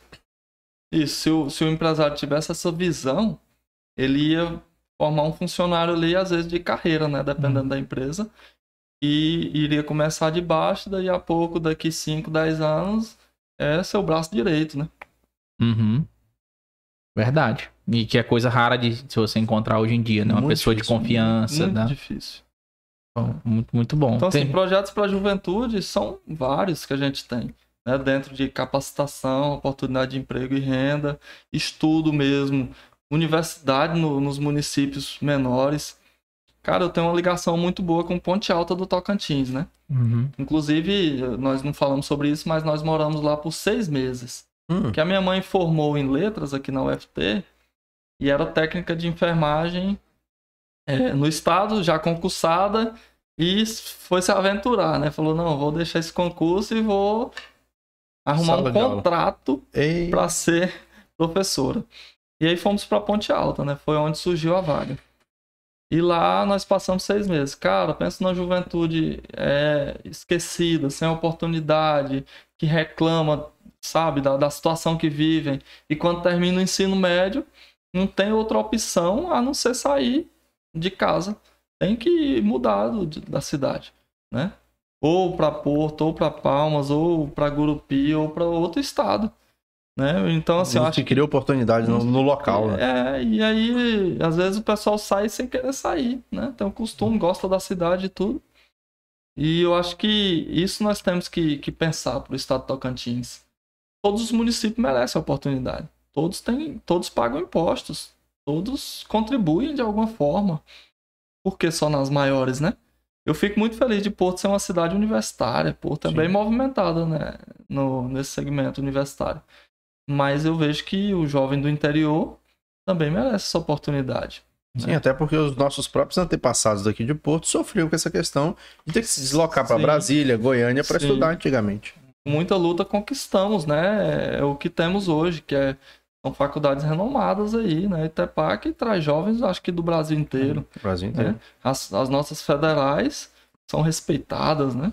Mas eu tô lembrando aqui daquela ideia minha. Acho que eu vou, vou pôr aquela ideia pro Thiago também, né? A do, do, do daquele Do Congresso. Ué, manda bala, Thiago, é cara. o seguinte, eu tenho uma ideia. E assim, eu não sou talvez a pessoa que, que vai levar essa ideia pra frente. Eu não tenho experiência com nada disso de evento, você já tem uma Uhum. experiência. Você já tem experiência pública também, principalmente que essa que é uma área que vai envolver principalmente a juventude. E eu já dei essa ideia pro Ronivon, já dei essa ideia pro secretário estadual de cultura. Pra quem mais, Fabidão? Conheci, né? Isso. Sim, vir pra algumas pessoas. E eu só... Paulo Mourão também. Paulo viu? Mourão. Eu só queria ver essa ideia aí pra frente, cara. Só queria ver ali pra frente. Veja bem. Porto Nacional tem uma faculdade de medicina. É. Salvo engano, a ITEPAC coloca por ano no mercado 120 médicos. Né? Uhum. Ah, temos a faculdade de medicina, de enfermagem, é, tínhamos de fisioterapia também, hoje não tem mais, mas tem um curso técnico de enfermagem aqui em Porto, tinha um curso de radiologia, não sei se ainda tem, tem faculdade de medicina em Gurupi, tem faculdade de medicina, enfermagem, nutrição, fisioterapia, é, enfim, estética em Palmas. Tem em Araguaína, então, enfim, nós temos um, um potencial de saúde, e inclusive nós conversamos isso aqui ontem com o convidado de ontem, que Porto já foi referência em De saúde, saúde. né? E Porto pode se tornar de novo referência em saúde. E, e a gente está falando muito em saúde, mas ela envolve também a juventude, que é a, a área que você, a bandeira que você defende. Que era o quê? Um congresso de saúde em Porto Nacional. Um congresso de saúde aos moldes dos principais congressos do Brasil, que trouxesse principais palestrantes. Ah, Drauzio Varela, Paulo Musi, é, quem quer que seja, médicos renomados do país inteiro, profissionais da área de enfermagem, de todos os segmentos, trouxesse para Porto Nacional, para o Vicentão, para o Duval Godinho, para palestrar. E durante o decorrer dessa, ou no final desse, dessa semana de, de congresso, um show de atração de nível nacional para comemorar, para celebrar isso, que vai movimentar setor hoteleiro, restaurante, posto de combustível, vai movimentar tudo e vai trazer as pessoas, vai vender Porto Nacional pro, pro turismo, o nosso turismo que temos aqui, o lago, para É. ser utilizado. E eu tenho essa ideia e eu só queria que alguém botasse ela e faça. E eu tô te dando essa ideia, cara. Você é um cara que já executou esse, esses, esses é, projetos aí do show de talentos e tudo mais. E você sendo eleito deputado estadual, vê se toca essa ideia pra frente. Muito bacana. E assim, eu fico feliz de você compartilhar aqui, porque sempre nós temos muitos projetos para executar, mas é, nem sempre é, temos todas as ideias. E eu nunca tinha pensado nessa, nessa questão que você está falando. Né? E como nós já somos referência é, no, na questão do, da ITEPAC, medicina, enfermagem, odontologia, né? Né? É, seria super válido trazer esse congresso para Porto Nacional, né? Palmas tem medicina também. É, eu acho que Porto, como está no centro e como tem essa referência, e como já foi referência também no hospital regional, né? É, antigo Ozego, é, seria muito útil fazer isso. Vai- Unir o útil ao agradável. É, vai ser interessante para a prefeitura, vai ser interessante para o ITEPAC, para a juventude, para o comércio local. E como, Cara. você, e como você falou, né? Fomenta muitas áreas. Uhum. E uma das áreas que eu vejo que está em falha em Porto Nacional é o fomento ao turismo, Turismo. né? E como deputado estadual, eu quero muito fomentar o turismo na nossa cidade também. É. Sabe? Nós temos um potencial muito grande, cara. Por que não Demais. fomentar? Por que não colocar a cidade no roteiro do Jalapão? Na 100, 200 caminhonetes passando aqui por dia, dia. parando, movimentando a economia É. da cidade. Basta ter interesse da classe política para poder colocar no roteiro. Fazer algo bacana aqui, sabe? Um lago um desse. passeio no lago, Sim. né? A história de Porto Nacional, que muitas pessoas vêm pra cá, pro, pro Jalapão, mas elas têm interesse nessa parte cultural também, né? Cultural. histórica, Cultural. né, da cidade. Agora sim, é, é, não é querendo te dar um, um balde de água fria, Ah, mas eu acho que esse projeto ele seria a culminação de outros projetos para a região, porque igual essa ideia de colocar Porto no- no- na rota turística do Jalapão e tudo mais, ajudaria para quem sabe um dia conseguir executar. Eu falo isso porque eu participei de um congresso semana passada, hum, né, da classe de, de cartórios que eu trabalho. E foi sugerido que esse congresso fosse, a próxima edição, as próximas edições fossem realizadas no Tocantins. E aí eu, eu em contato com o pessoal lá, né, com o presidente da, da sessão daqui, do seccional daqui, é, foi jogado, galera, infelizmente não, não tem condições. Porque o Estado, nem Palmas tem a capacidade para Isso eu tô falando desse, desse evento que eu participei, que é consideravelmente menor desse que você sugeriu. Então, assim, eu acompanhei as discussões deles lá, de logística, etc, etc. E falaram, gente, o Tocantins não tem condições. Tem, poten tem potencial turístico, tem potencial é, é, de organização, mas não tem rede hoteleira que suporte, não tem um hotel que tenha capacidade para realizar o evento. Porque geralmente na, na, nas cidades que tem um evento, tem que ser em um hotel, que esse hotel já tenha o auditório que comporte aquela quantidade X de pessoas e que englobe ali a, a- a- consiga receber todo mundo. Logística, né? Questão de aeroportos, de voos. Os voos para cá são muito difíceis. Cara, Então mas é- vamos é lá. bem Então, então vamos diminuir a ideia um pouquinho. Nós chegamos aqui naquela hora, não conseguimos resolver um problema, o Thiago resolveu. Resolveu. Ajuda Então- nós, Thiago. Então vamos colocar aqui de novo e talvez o Thiago venha com a solução de Boa. lá pra cá. Boa. Vamos diminuir um pouco lá. Não vamos tratar de Drauzio Varela e enfim, não. Nós temos aqui em Porto Nacional, Dr. Célio Pedreira. Um médico muito conceituado, uma, uma pessoa que tem muita história que, que para compartilhar. Nós temos aqui Dr. Carlos Brasileiro, um médico extremamente conceituado. Sim. Temos em Palmas, na parte de estética, é, Dr. Jonas. Temos Dr. Giovanni Augustos, que é especialista em, em medicina estética. Por que não fazer um congresso, um, um primeiro menor, com esses médicos da região, que é um, um- um esboço e que futuramente ele pode crescer? O Duval Godinho tem espaço para 500 pessoas, cara. Não, mas é que tá. A questão não é o espaço, o, o- o local. É todo o resto. Entendeu? É toda a, a economia ao redor que tem que comportar. É rede hoteleira Então, para no poder caso, receber. você já pensa, Fábio, que tem que vir primeiro o fomento ao turismo para poder criar Isso, essa estrutura. Para criar essa estrutura, para criar, para que o aumentar a rede hoteleira, para ter mais hotéis com maior capacidade, para que aí sim fomentamos o turismo. Temos ali uma, uma rede hoteleira melhor, uma rede de, de, de logística melhor. Restaurante. Restaurantes, exatamente. Aí a gente vem para esse, esse tchan. Porque pelo que o pessoal analisou lá, isso eu tô dizendo assim, porque eu acompanhei dessa vez a discussão, eu lembrei que agora. é, eles sugerindo o Tocantins, né? Que o pessoal fala, não, a gente faz lá no Jalapão. Eu falei, Se ele soubesse. se eles soubessem. Eles ainda estão achando. Aí o, o, o presidente da seccional daqui falou: gente, vocês estão achando que o Jalapão é aquele lá da novela, mas não é não. O Jalapão é não sei quantos quilômetros da capital, não dá pra fazer. Pois eu queria falar um pouquinho do Jalapão. Ó, Tá, boa, já levantamos pra você cortar. Levantamos pra você cortar. Mas então, assim, é igual o Thiago falou: é criar um- uma rede de, de, de turismo na cidade. É, tem que construir um alicerce, né? Isso, para construir uma, uma, uma alicerce, uma base, para que a gente consiga comportar esse tipo de, de- de evento depois. Muito bem. Fale do Jalapão, Thiago. A questão do Jalapão é. Eu converso muito com o pessoal de Ponte Alta, às vezes de Mateiro, São Félix. Rapaz, os relatos do- dos nativos é, são mesmo assim. tristes, sabe? Deixam a gente às vezes é, pensando como que a população merece. É, no caso, não merece é, esse tratamento. As estradas, cara sabe? Muitos turistas vêm e acabam gostando daquela, daquele sofrimento, né? Porque para chegar em um ponto turístico bacana e tudo. Mas a população para ir de Ponte Alta a Mateiros é 5, 6 horas. Como que uma ambulância vai passar por ali? Né? Então são vários relatos de pessoas passando mal em Mateiros que não conseguem chegar a Ponte Alta ou tem que ir para outro estado que já é perto da divisa ou para ir para São Félix. Então assim, eu acho que é, o governo do estado, a gestão tinha que pensar nessa questão do, do jalapoeiro. Não é só vender o turismo do Jalapão e esquecer da, da infraestrutura. Não tô falando que é para asfaltar, tô falando que é para manter cascalhado para os carros passarem. Em vez de ficar seis horas rodando, cinco horas rodando, em duas horas, uma hora e meia fazer esse trajeto. Né? Então, assim, eu acho que tem que ter atenção para esse para essa infraestrutura do Jalapão.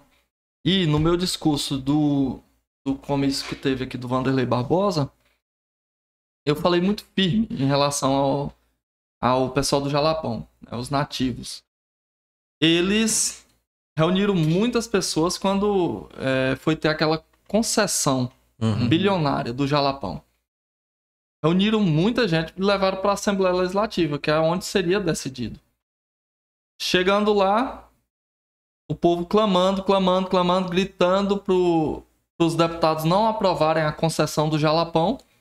Eles, olhando para o povo, aprovaram. Porque era o pedido de alguém que fosse aprovado. Pedido do governador da época. Ele pediu e o legislativo obedeceu. Né? É costume no estado de Tocantins é, os poderes que são, a princípio, teoricamente independentes, serem totalmente aliados. Coniventes. Coniventes, é, é, submissos, né? Dependentes. É, o, o, o, o, parlamento ser submisso ao executivo. E, e não é assim. O povo não merece isso porque o parlamento é para fiscalizar, é para criar projeto de lei, né? É para fazer a atuação de porta-voz mesmo da população e de representatividade. E aí o governador pediu que fosse aprovado é, a concessão do Jalapão. E eles foram lá e aprovaram. Se eu não me engano, foram 21 votos a 3 é, que, que fizeram essa aprovação. Somente três não votaram contra né, a concessão. Tudo bem. Os outros, que esses que votaram contra, que eram aliados do governo, perderam seus cargos. No dia seguinte estavam demitidos. né. Tudo bem, aí entrou a situação de que o governador caiu e o outro assumiu. Aí o outro que assumiu, que é o governador Vanderlei Barbosa, foi lá numa reunião em Mateiro já estava aprovado. Chegou na reunião, o povo, mesmo assim, com a esperança de que voltasse atrás né, na situação. Ele chegou lá e falou: Não, não vamos aprovar, vamos voltar atrás. Ele falou com a propriedade do costume do, da política tocantinense. Uhum. O governador falando que não vai aprovar, sendo que já estava aprovado, como que, que ele tinha poder sobre a votação do- dos deputados. Por quê? Porque ele já sabia que ele falando que não queria aprovar, eles iriam voltar atrás. Os mesmos que aprovaram ia desfazer tudo que tinham feito. E foi o que aconteceu. Os mesmos deputados que aprovaram voltaram atrás e desfizeram tudo que tinham feito contra o Jalapão, contra os Jalapoeiros. Tanto é que agora na campanha tem saído várias artes. Esses venderam o Jalapão. E realmente o povo não pode esquecer dessas situações. É. Porque o povo clamando e eles viraram as costas para quem os elegeram e votaram contra por alguns interesses pessoais. E aí depois chega o outro e fala que não, eles voltam atrás. A coisa mais vergonhosa que eu acho que pode ter acontecido nessa gestão, nessa legislatura foi essa. E você acha então que, o- que os deputados são é, reféns do, do Serviçais. Em, su- serviçais do em governo? sua maioria, sim. Tiago, aproveitando essa, essa fala aqui sua, né? O Carlos Amasta teve aqui e fez um- uma frase, uma fala polêmica aqui referente aos, aos deputados. Você está pleiteando uma vaga na Assembleia Legislativa. Como que você avalia aquela fala do Amasta? Se você também não quiser falar, pode ficar à vontade, não precisa Uhum. falar. E como que você avalia essa representatividade de Porto Nacional, de uma cidade que tem tantos representantes, e aqui eu, Yuri Vinícius, estou falando em nome do Cerrado Dinâmico, eu também julgo ela tão, é, pouco representada. Cara, Porto era, é, teria que ser a melhor cidade do estado de Tocantins. Mais desenvolvida, mais atendida pela, pelo orçamento público, pela classe política, porque tem a maior representação. né? São sete deputados estaduais, era um vice-governador que agora virou governador. né? Mas, assim, como governador tem pouco tempo e realmente tem trabalhado. Feito coisas que, às vezes, há 20, 30 anos não acontecia, ele tem conseguido fazer. Né? Mas é, em relação à representatividade dos nossos deputados, dos nossos deputados, é muito falha. Eu acho que os sete, se colocar num bolo, vai dar dois, porque tem um dos sete que realmente faz o trabalho. né? O restante, se juntar, não sei nem se dá um direito, porque é, realmente nossa Porto Nacional está esquecida pela classe é, política estadual. Né? Uhum. Porque nós passamos um momento muito difícil de instabilidade quando teve a pandemia. E o principal é, órgão público que era muito visado era o Hospital Regional e o Hospital Materno. Mas principalmente o Hospital Regional. Por que que uma cidade que já foi referência é, há anos atrás, neste momento não tinha um leito de UTI e, e recursos em abundância? Uhum. Recursos em abundância na pandemia, tudo estava concentrado na saúde pública. Por que que não tinha? Aí veio, colocou, depois tirou novamente. Né? Bota Não casaco, pagou tira pessoal. casaco, né? É, foi, um, foi um sofrimento muito grande para diversas famílias portuenses Sim. que não merecia ter passado por aquilo. Verdade. E quem trabalhou não recebeu, não. O pessoal Sim. das UTIs, É. se eu não me engano, até hoje não receberam. Então, assim, são estar falando situações que deixam a gente, às vezes, revoltado e fala assim: não, eu vou colocar meu nome, eu dou- vou dar opção pro meu povo. Se o povo escolher, bem, é, eu respeito muito a democracia, né? Se o povo quiser me escolher, eu tô aqui, meu nome tá à disposição, eu tô aqui abrindo. é, é, abrindo a minha vida aqui, dizendo quem eu sou e o que eu quero, o que, que eu você penso quer contribuir. é, né? o que eu fiz, o que eu tô fazendo e o que eu quero fazer pelo Tocantins. Né? Por Porto Nacional, é, pela nossa região central. Então, assim, como deputado, eu vou ter que atender os 139 municípios, mas a gente sabe que o foco principal é sua região e principalmente sua cidade.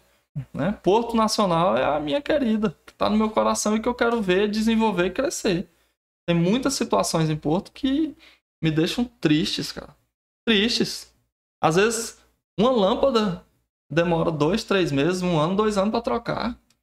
E todo mês está lá, taxa de iluminação pública embutida na conta. E o repasse é feito para quem administra esse recurso.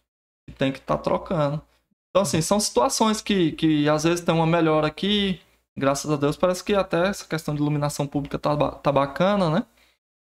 É, mas outras situações que acontecem que eu vejo que nós estamos carecendo de representantes. É melhor colocar um ou dois que vai fazer o trabalho de verdade, não vai virar as costas para o povo, do que colocar sete e a gente sofrer da forma que a gente vem sofrendo. Até porque sete é conta de mentiroso, né? O povo fala. Então, é difícil. assim? Sete- É, O pessoal fala que sempre. é, Isso foi só uma brincadeira. né? Ninguém nem entendeu, né? É, quando sei alguém vai falar algo, sei lá, foi, foi pescar. Quantos peixes você pegou? Fala sete. Aí já sabe que é mentira, que sete é Ah, conta de mentiroso, entendeu? Ah, interessante isso aí.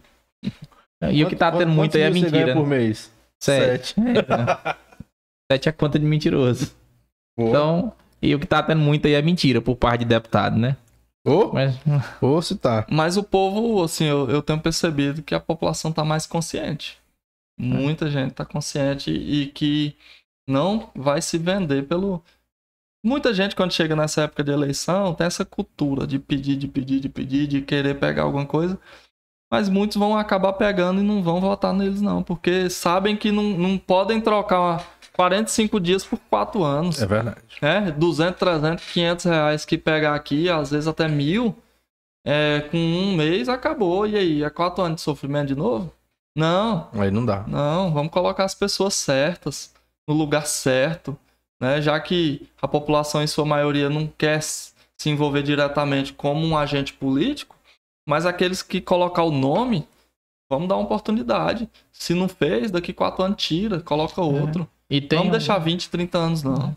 E tem uma máxima aí também que fala, né, que é, quem, não, quem não gosta de política é obrigado a ser governado por quem gosta, né? Por quem e gosta. muitas vezes quem Exatamente. gosta não necessariamente faz da forma certa, como deveria, né? Nós não fizermos a nossa escolha, seremos governados por quem escolhe. Né? E aí, quem escolheu, geralmente tem um, um cabresto ali, tem um curral eleitoral que escolhe. E se a maioria da população, que é, é, de certa forma independente do político, que é uma- um- algo que eu defendo muito na minha campanha, é que o povo seja independente. Que o povo tenha dinheiro no bolso, que o povo tenha a oportunidade de se capacitar, de passar num concurso, de estudar, de abrir uma empresa, ser empreendedor, ter dinheiro no bolso e não depender do político. De Eu, defe- eu favorzinho. defendo isso. Que o povo não dependa do político. Porque às vezes o político amarra, segura, segura, segura, dando migalhas e a pessoa não tem, não tem para onde sair, não tem para onde correr, porque o político priva as oportunidades para poder dar um, um certo sustento ali. De pouquinho, de pouquinho, de pouquinho. E É ainda o- tem políticos, desculpa, Yuri, te cortar, Tranquilo. mas ainda tem políticos que são ainda mais visionários pro lado do mal, digamos assim, que eles pegam, eles identificam potenciais lideranças ali no cenário da, da região, da cidade, etc. E eles vão lá e, e compram essas, essas potenciais lideranças, colocam ali em situações confortáveis para que Uhum. elas não se deem um trabalho de querer peitar elas no futuro, É. politicamente. Então tem até esse tipo de gente por aqui. É, e às vezes alguns de- dessa- desse pessoal aí me questionam. Ah, Thiago, mas teve uma pessoa que te deu oportunidade aí e tudo, e agora você abandona o barco e é candidato? Como é que é esse negócio? Gente, eu sou independente. Eu tive em, um- em uma situação, mas eu não vou, não, não escolhi isso pra seguir a vida inteira, não. Eu posso, eu tenho total direito de ser um candidato que representa o povo. Não, não é porque eu tive uma vez junto de um grupo político que eu preciso permanecer, não. Se eu quiser me candidatar, eu posso. Se eu quiser representar o povo, eu posso. Se eu quiser fazer a escolha de deixar um grupo, Você e pode. Tem que ter posso. independência, autonomia, sim, né? Sim. Sim, porque o povo precisa. O povo precisa de, de renovação na política, né? A maioria da classe política precisa é, renovar. Precisa renovar. Bem. Vamos pro chat, Fábio Dedão? Vamos, já vi um, um- um comentário aqui, Yuri. Ah, Só que é o último. já, já te derrubou esse argumento, ó. é, vamos deixar ele. ele, ele, Daqui a pouco ainda chega lá. Vamos, vamos. Rapaz, mas o chat hoje tá um sucesso. Rapaz do céu. Meu bom- Deus, onde é que tá o começo? O povo aqui começo. Botou, foi. Não vou dizer que botou no 12, botou no 51. Hum, hum, hum. Rapaz, olha. Eu não sei se esse é o primeiro. Cara, eu não sei. Eu não sei se é porque é tanto comentário que a menina mandou aqui, ou se é porque meu telefone travou. É. Mas mandar um abraço pra ela aí, né? Ana Carolina Fernandes tá aqui com a gente, mandou aí 300 milhões de vezes o número do, do Thiago Paulino. Não é possível que vocês vão esquecer no dia da eleição. Cara, a a Ana Carolina conseguiu bugar o chat. Bugou o chat. Parabéns, Ana Carolina. Agora faz um pix pra gente aí, serradinâmica.gmail.com pra bugar também a nossa conta bancária. Um abraço pra Cara, você. não tá aparecendo. Deixa eu tentar abrir aqui de novo. Vou lendo que vai aparecendo aqui pra mim, Yuri. Até você, vai atualizando aí. É, Maria Eduarda tá aqui também. A Enia Maria Silva. A Enia. Hum? Porque tem o Enio e a Enia. O seu tá aparecendo tudo Aparecendo aí, né? algumas coisas aqui. Ah. A Enia Maria da Ó, Silva. eu- eu vou lendo aqui também os que tá aparecendo aqui, que a, a Ana Carolina bombou aqui. Ela, Já. como diz o pessoal dos games, ela flodou o, Flodou, o, viu? o chat com o número do Thiago, né? Ana Carolina, cabo eleitoral forte do Thiago. Essa aí. É, a Dalgis tá falando aqui, calma, Ana Carolina, já sabemos o número. Calma, Ana Carolina. Calma, Figueiredo. Calma.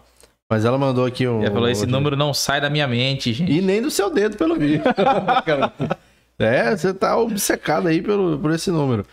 Ah, deixa eu ver aqui. A Dayana tá falando aqui. Tiago Paulino já mostrou que sabe gerir o dinheiro público e é preparado para cuidar da população. Um homem honesto e preocupado com o bem-estar das famílias. Olha aí.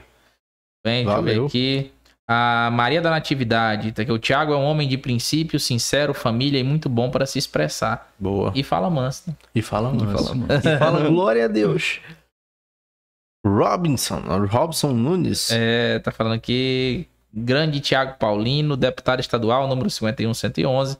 Um abraço para meu deputado federal Felipe Martins, número 2222. Aí você fez um mexão pro, É. pro deputado.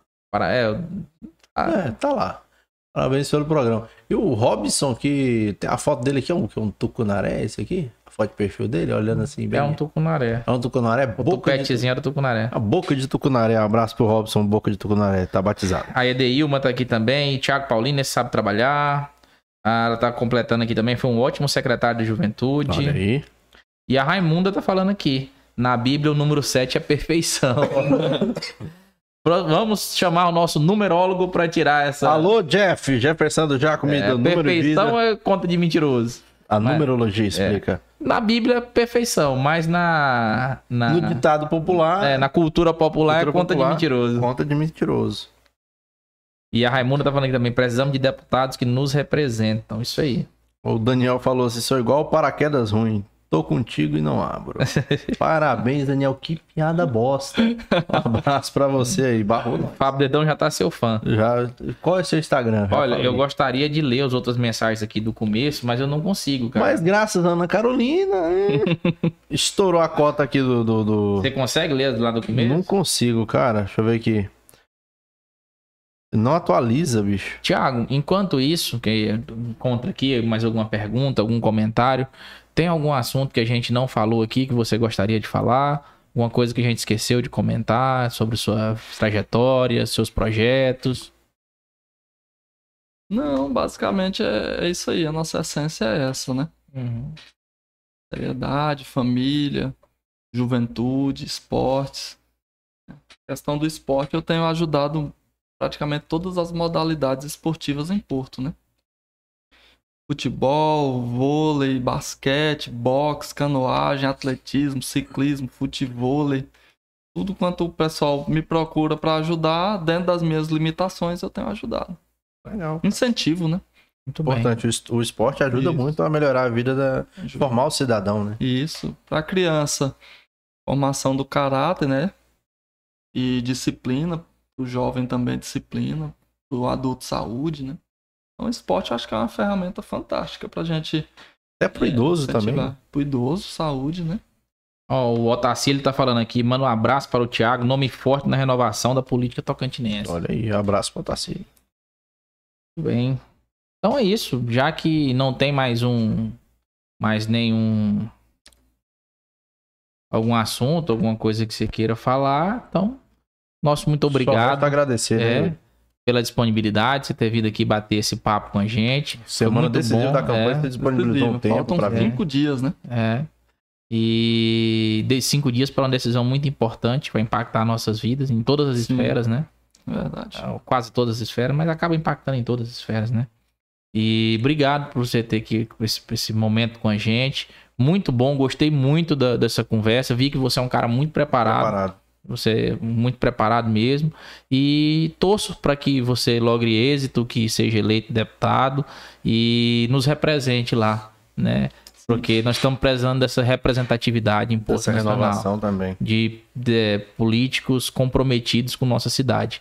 Yuri, eu acho que nós esquecemos de falar foi a questão da partidária, de composições, de, de chance de eleição, essas coisas, né? Ah, sim, fica à Ah, vontade. verdade. É. Do, do cálculo, né? Isso. É. É o seguinte, é, as eleições da, da municipal de 2020 para cá mudaram um, pouco o sistema, né? E agora é por partido, não tem mais coligação. Alguns partidos fiz- fizeram algumas federações, aí se juntaram dois, três partidos. Mas a maioria é cada um por si. Né? Então, é, fecharam-se as portas nos partidos menores para deputados de mandato. Por isso que eles estão todos juntos em um só. Aí é a chance de renovação. Né? No Republicanos tem nove deputados de mandato, que é o partido do governador Vanderlei. Lá elege, acho que no máximo cinco. Uns quatro já vão ficar de fora. Entendi. É a oportunidade do novo entrar. né? O meu partido, que é o Patriota, é, somos 20 candidatos sem mandato que temos um grande potencial para eleger um. Né? Muito bem. Dentro da realidade, um. Quando se trata de é, questão partidária, vira aquela empolgação, o pessoal, ah, vamos fazer dois ou três e tal. Não. Patriota é pequeno, a gente sabe o nosso tamanho, e nós vamos fazer um. Somos 20 buscando uma cadeira na Assembleia. E a nossa chance é muito grande de que, com a votação menor, conseguir um mandato de deputado estadual.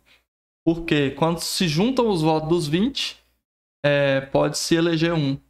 E aí é, não, não importa muito a quantidade do voto do primeiro, basta que ele tenha 10% do coeficiente eleitoral. E gira em torno de 28 mil votos aqui no Tocantins, para deputado estadual.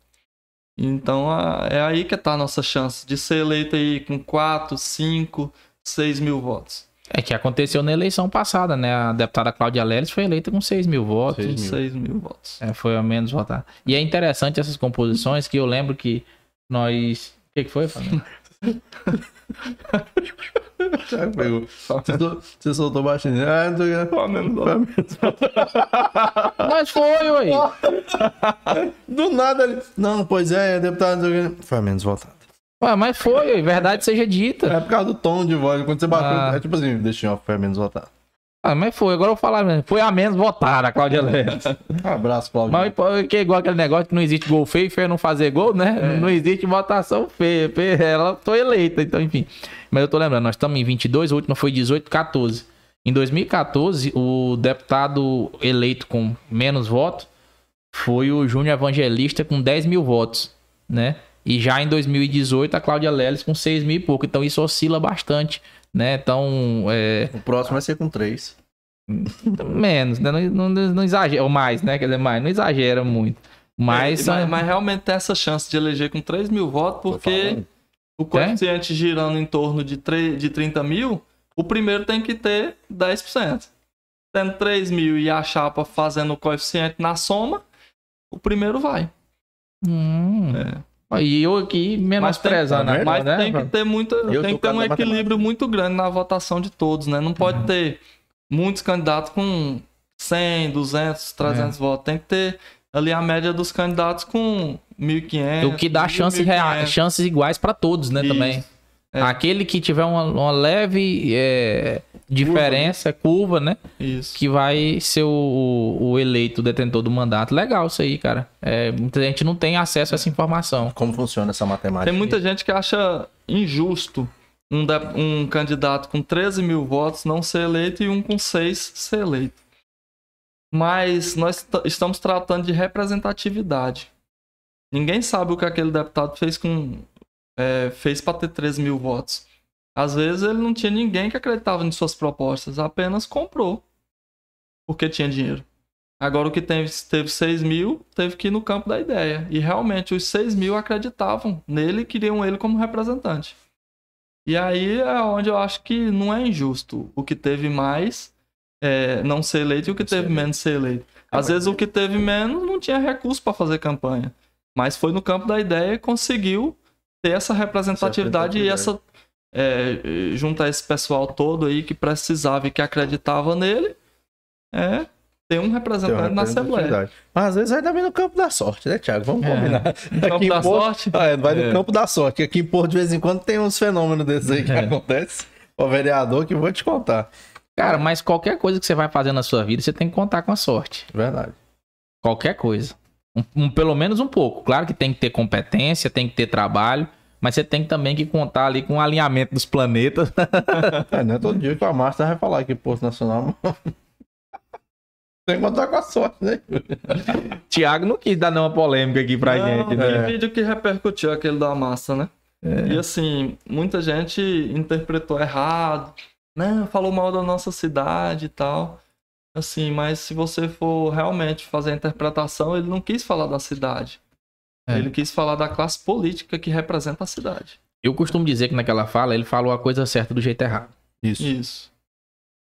Basicamente é. É. Muito Então, bom. Cara, mais uma vez, obrigado por essa disponibilidade. Você- Eu que agradeço você- essa oportunidade. Valeu É demais. uma grande cara. oportunidade, um, um espaço muito bom que a gente vem acompanhando né, há algum tempo. Já estão com quanto tempo?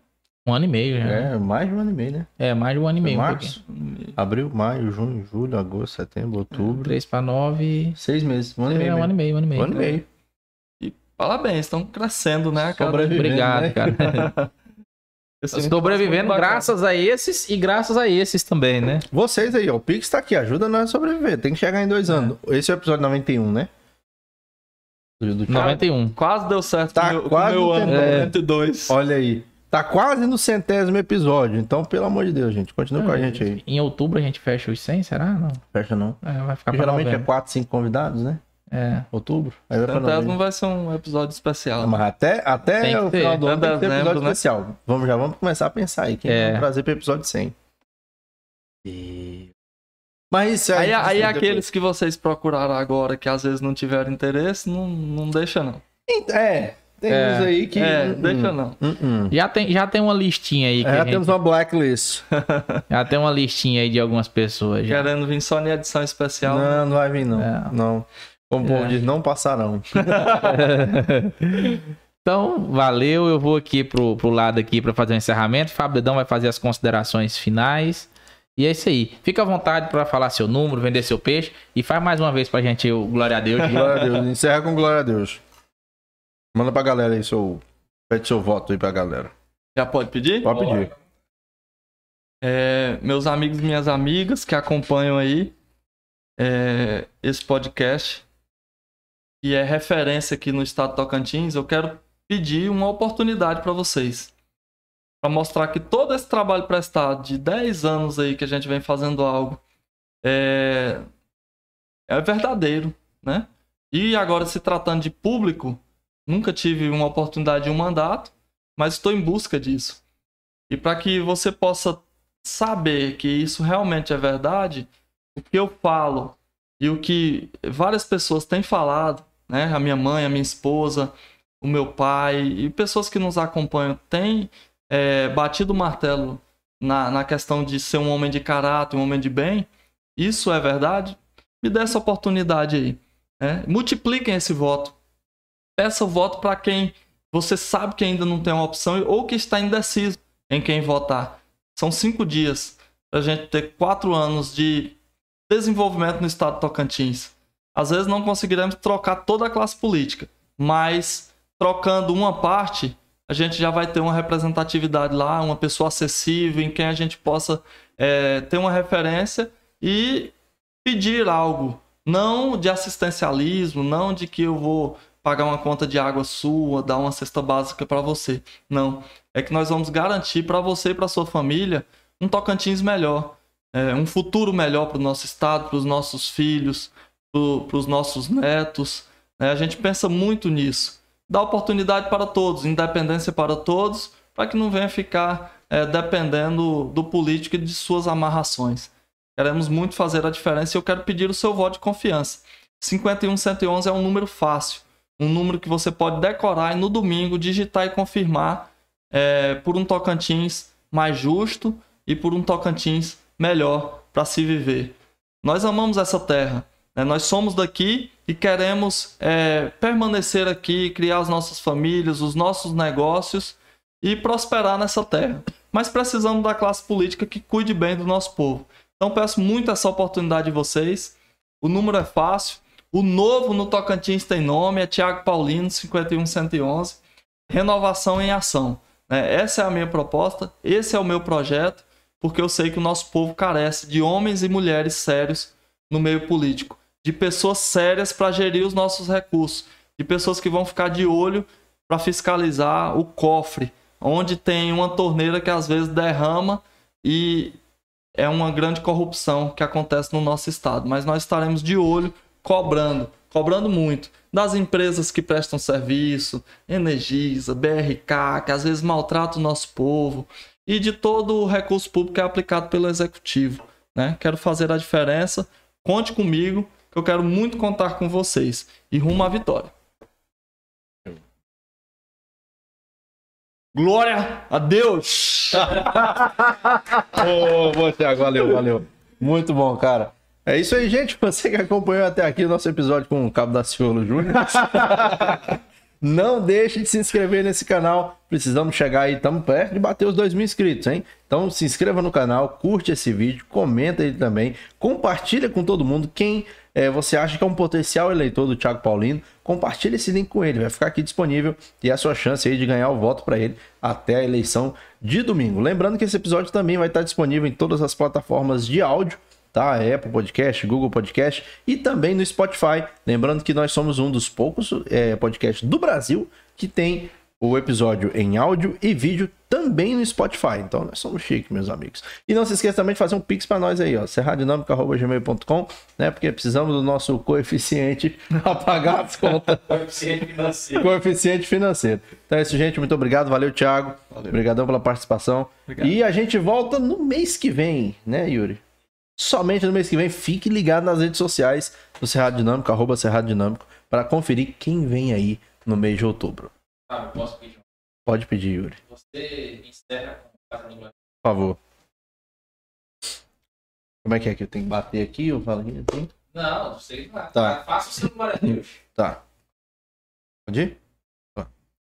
Glória a Deus!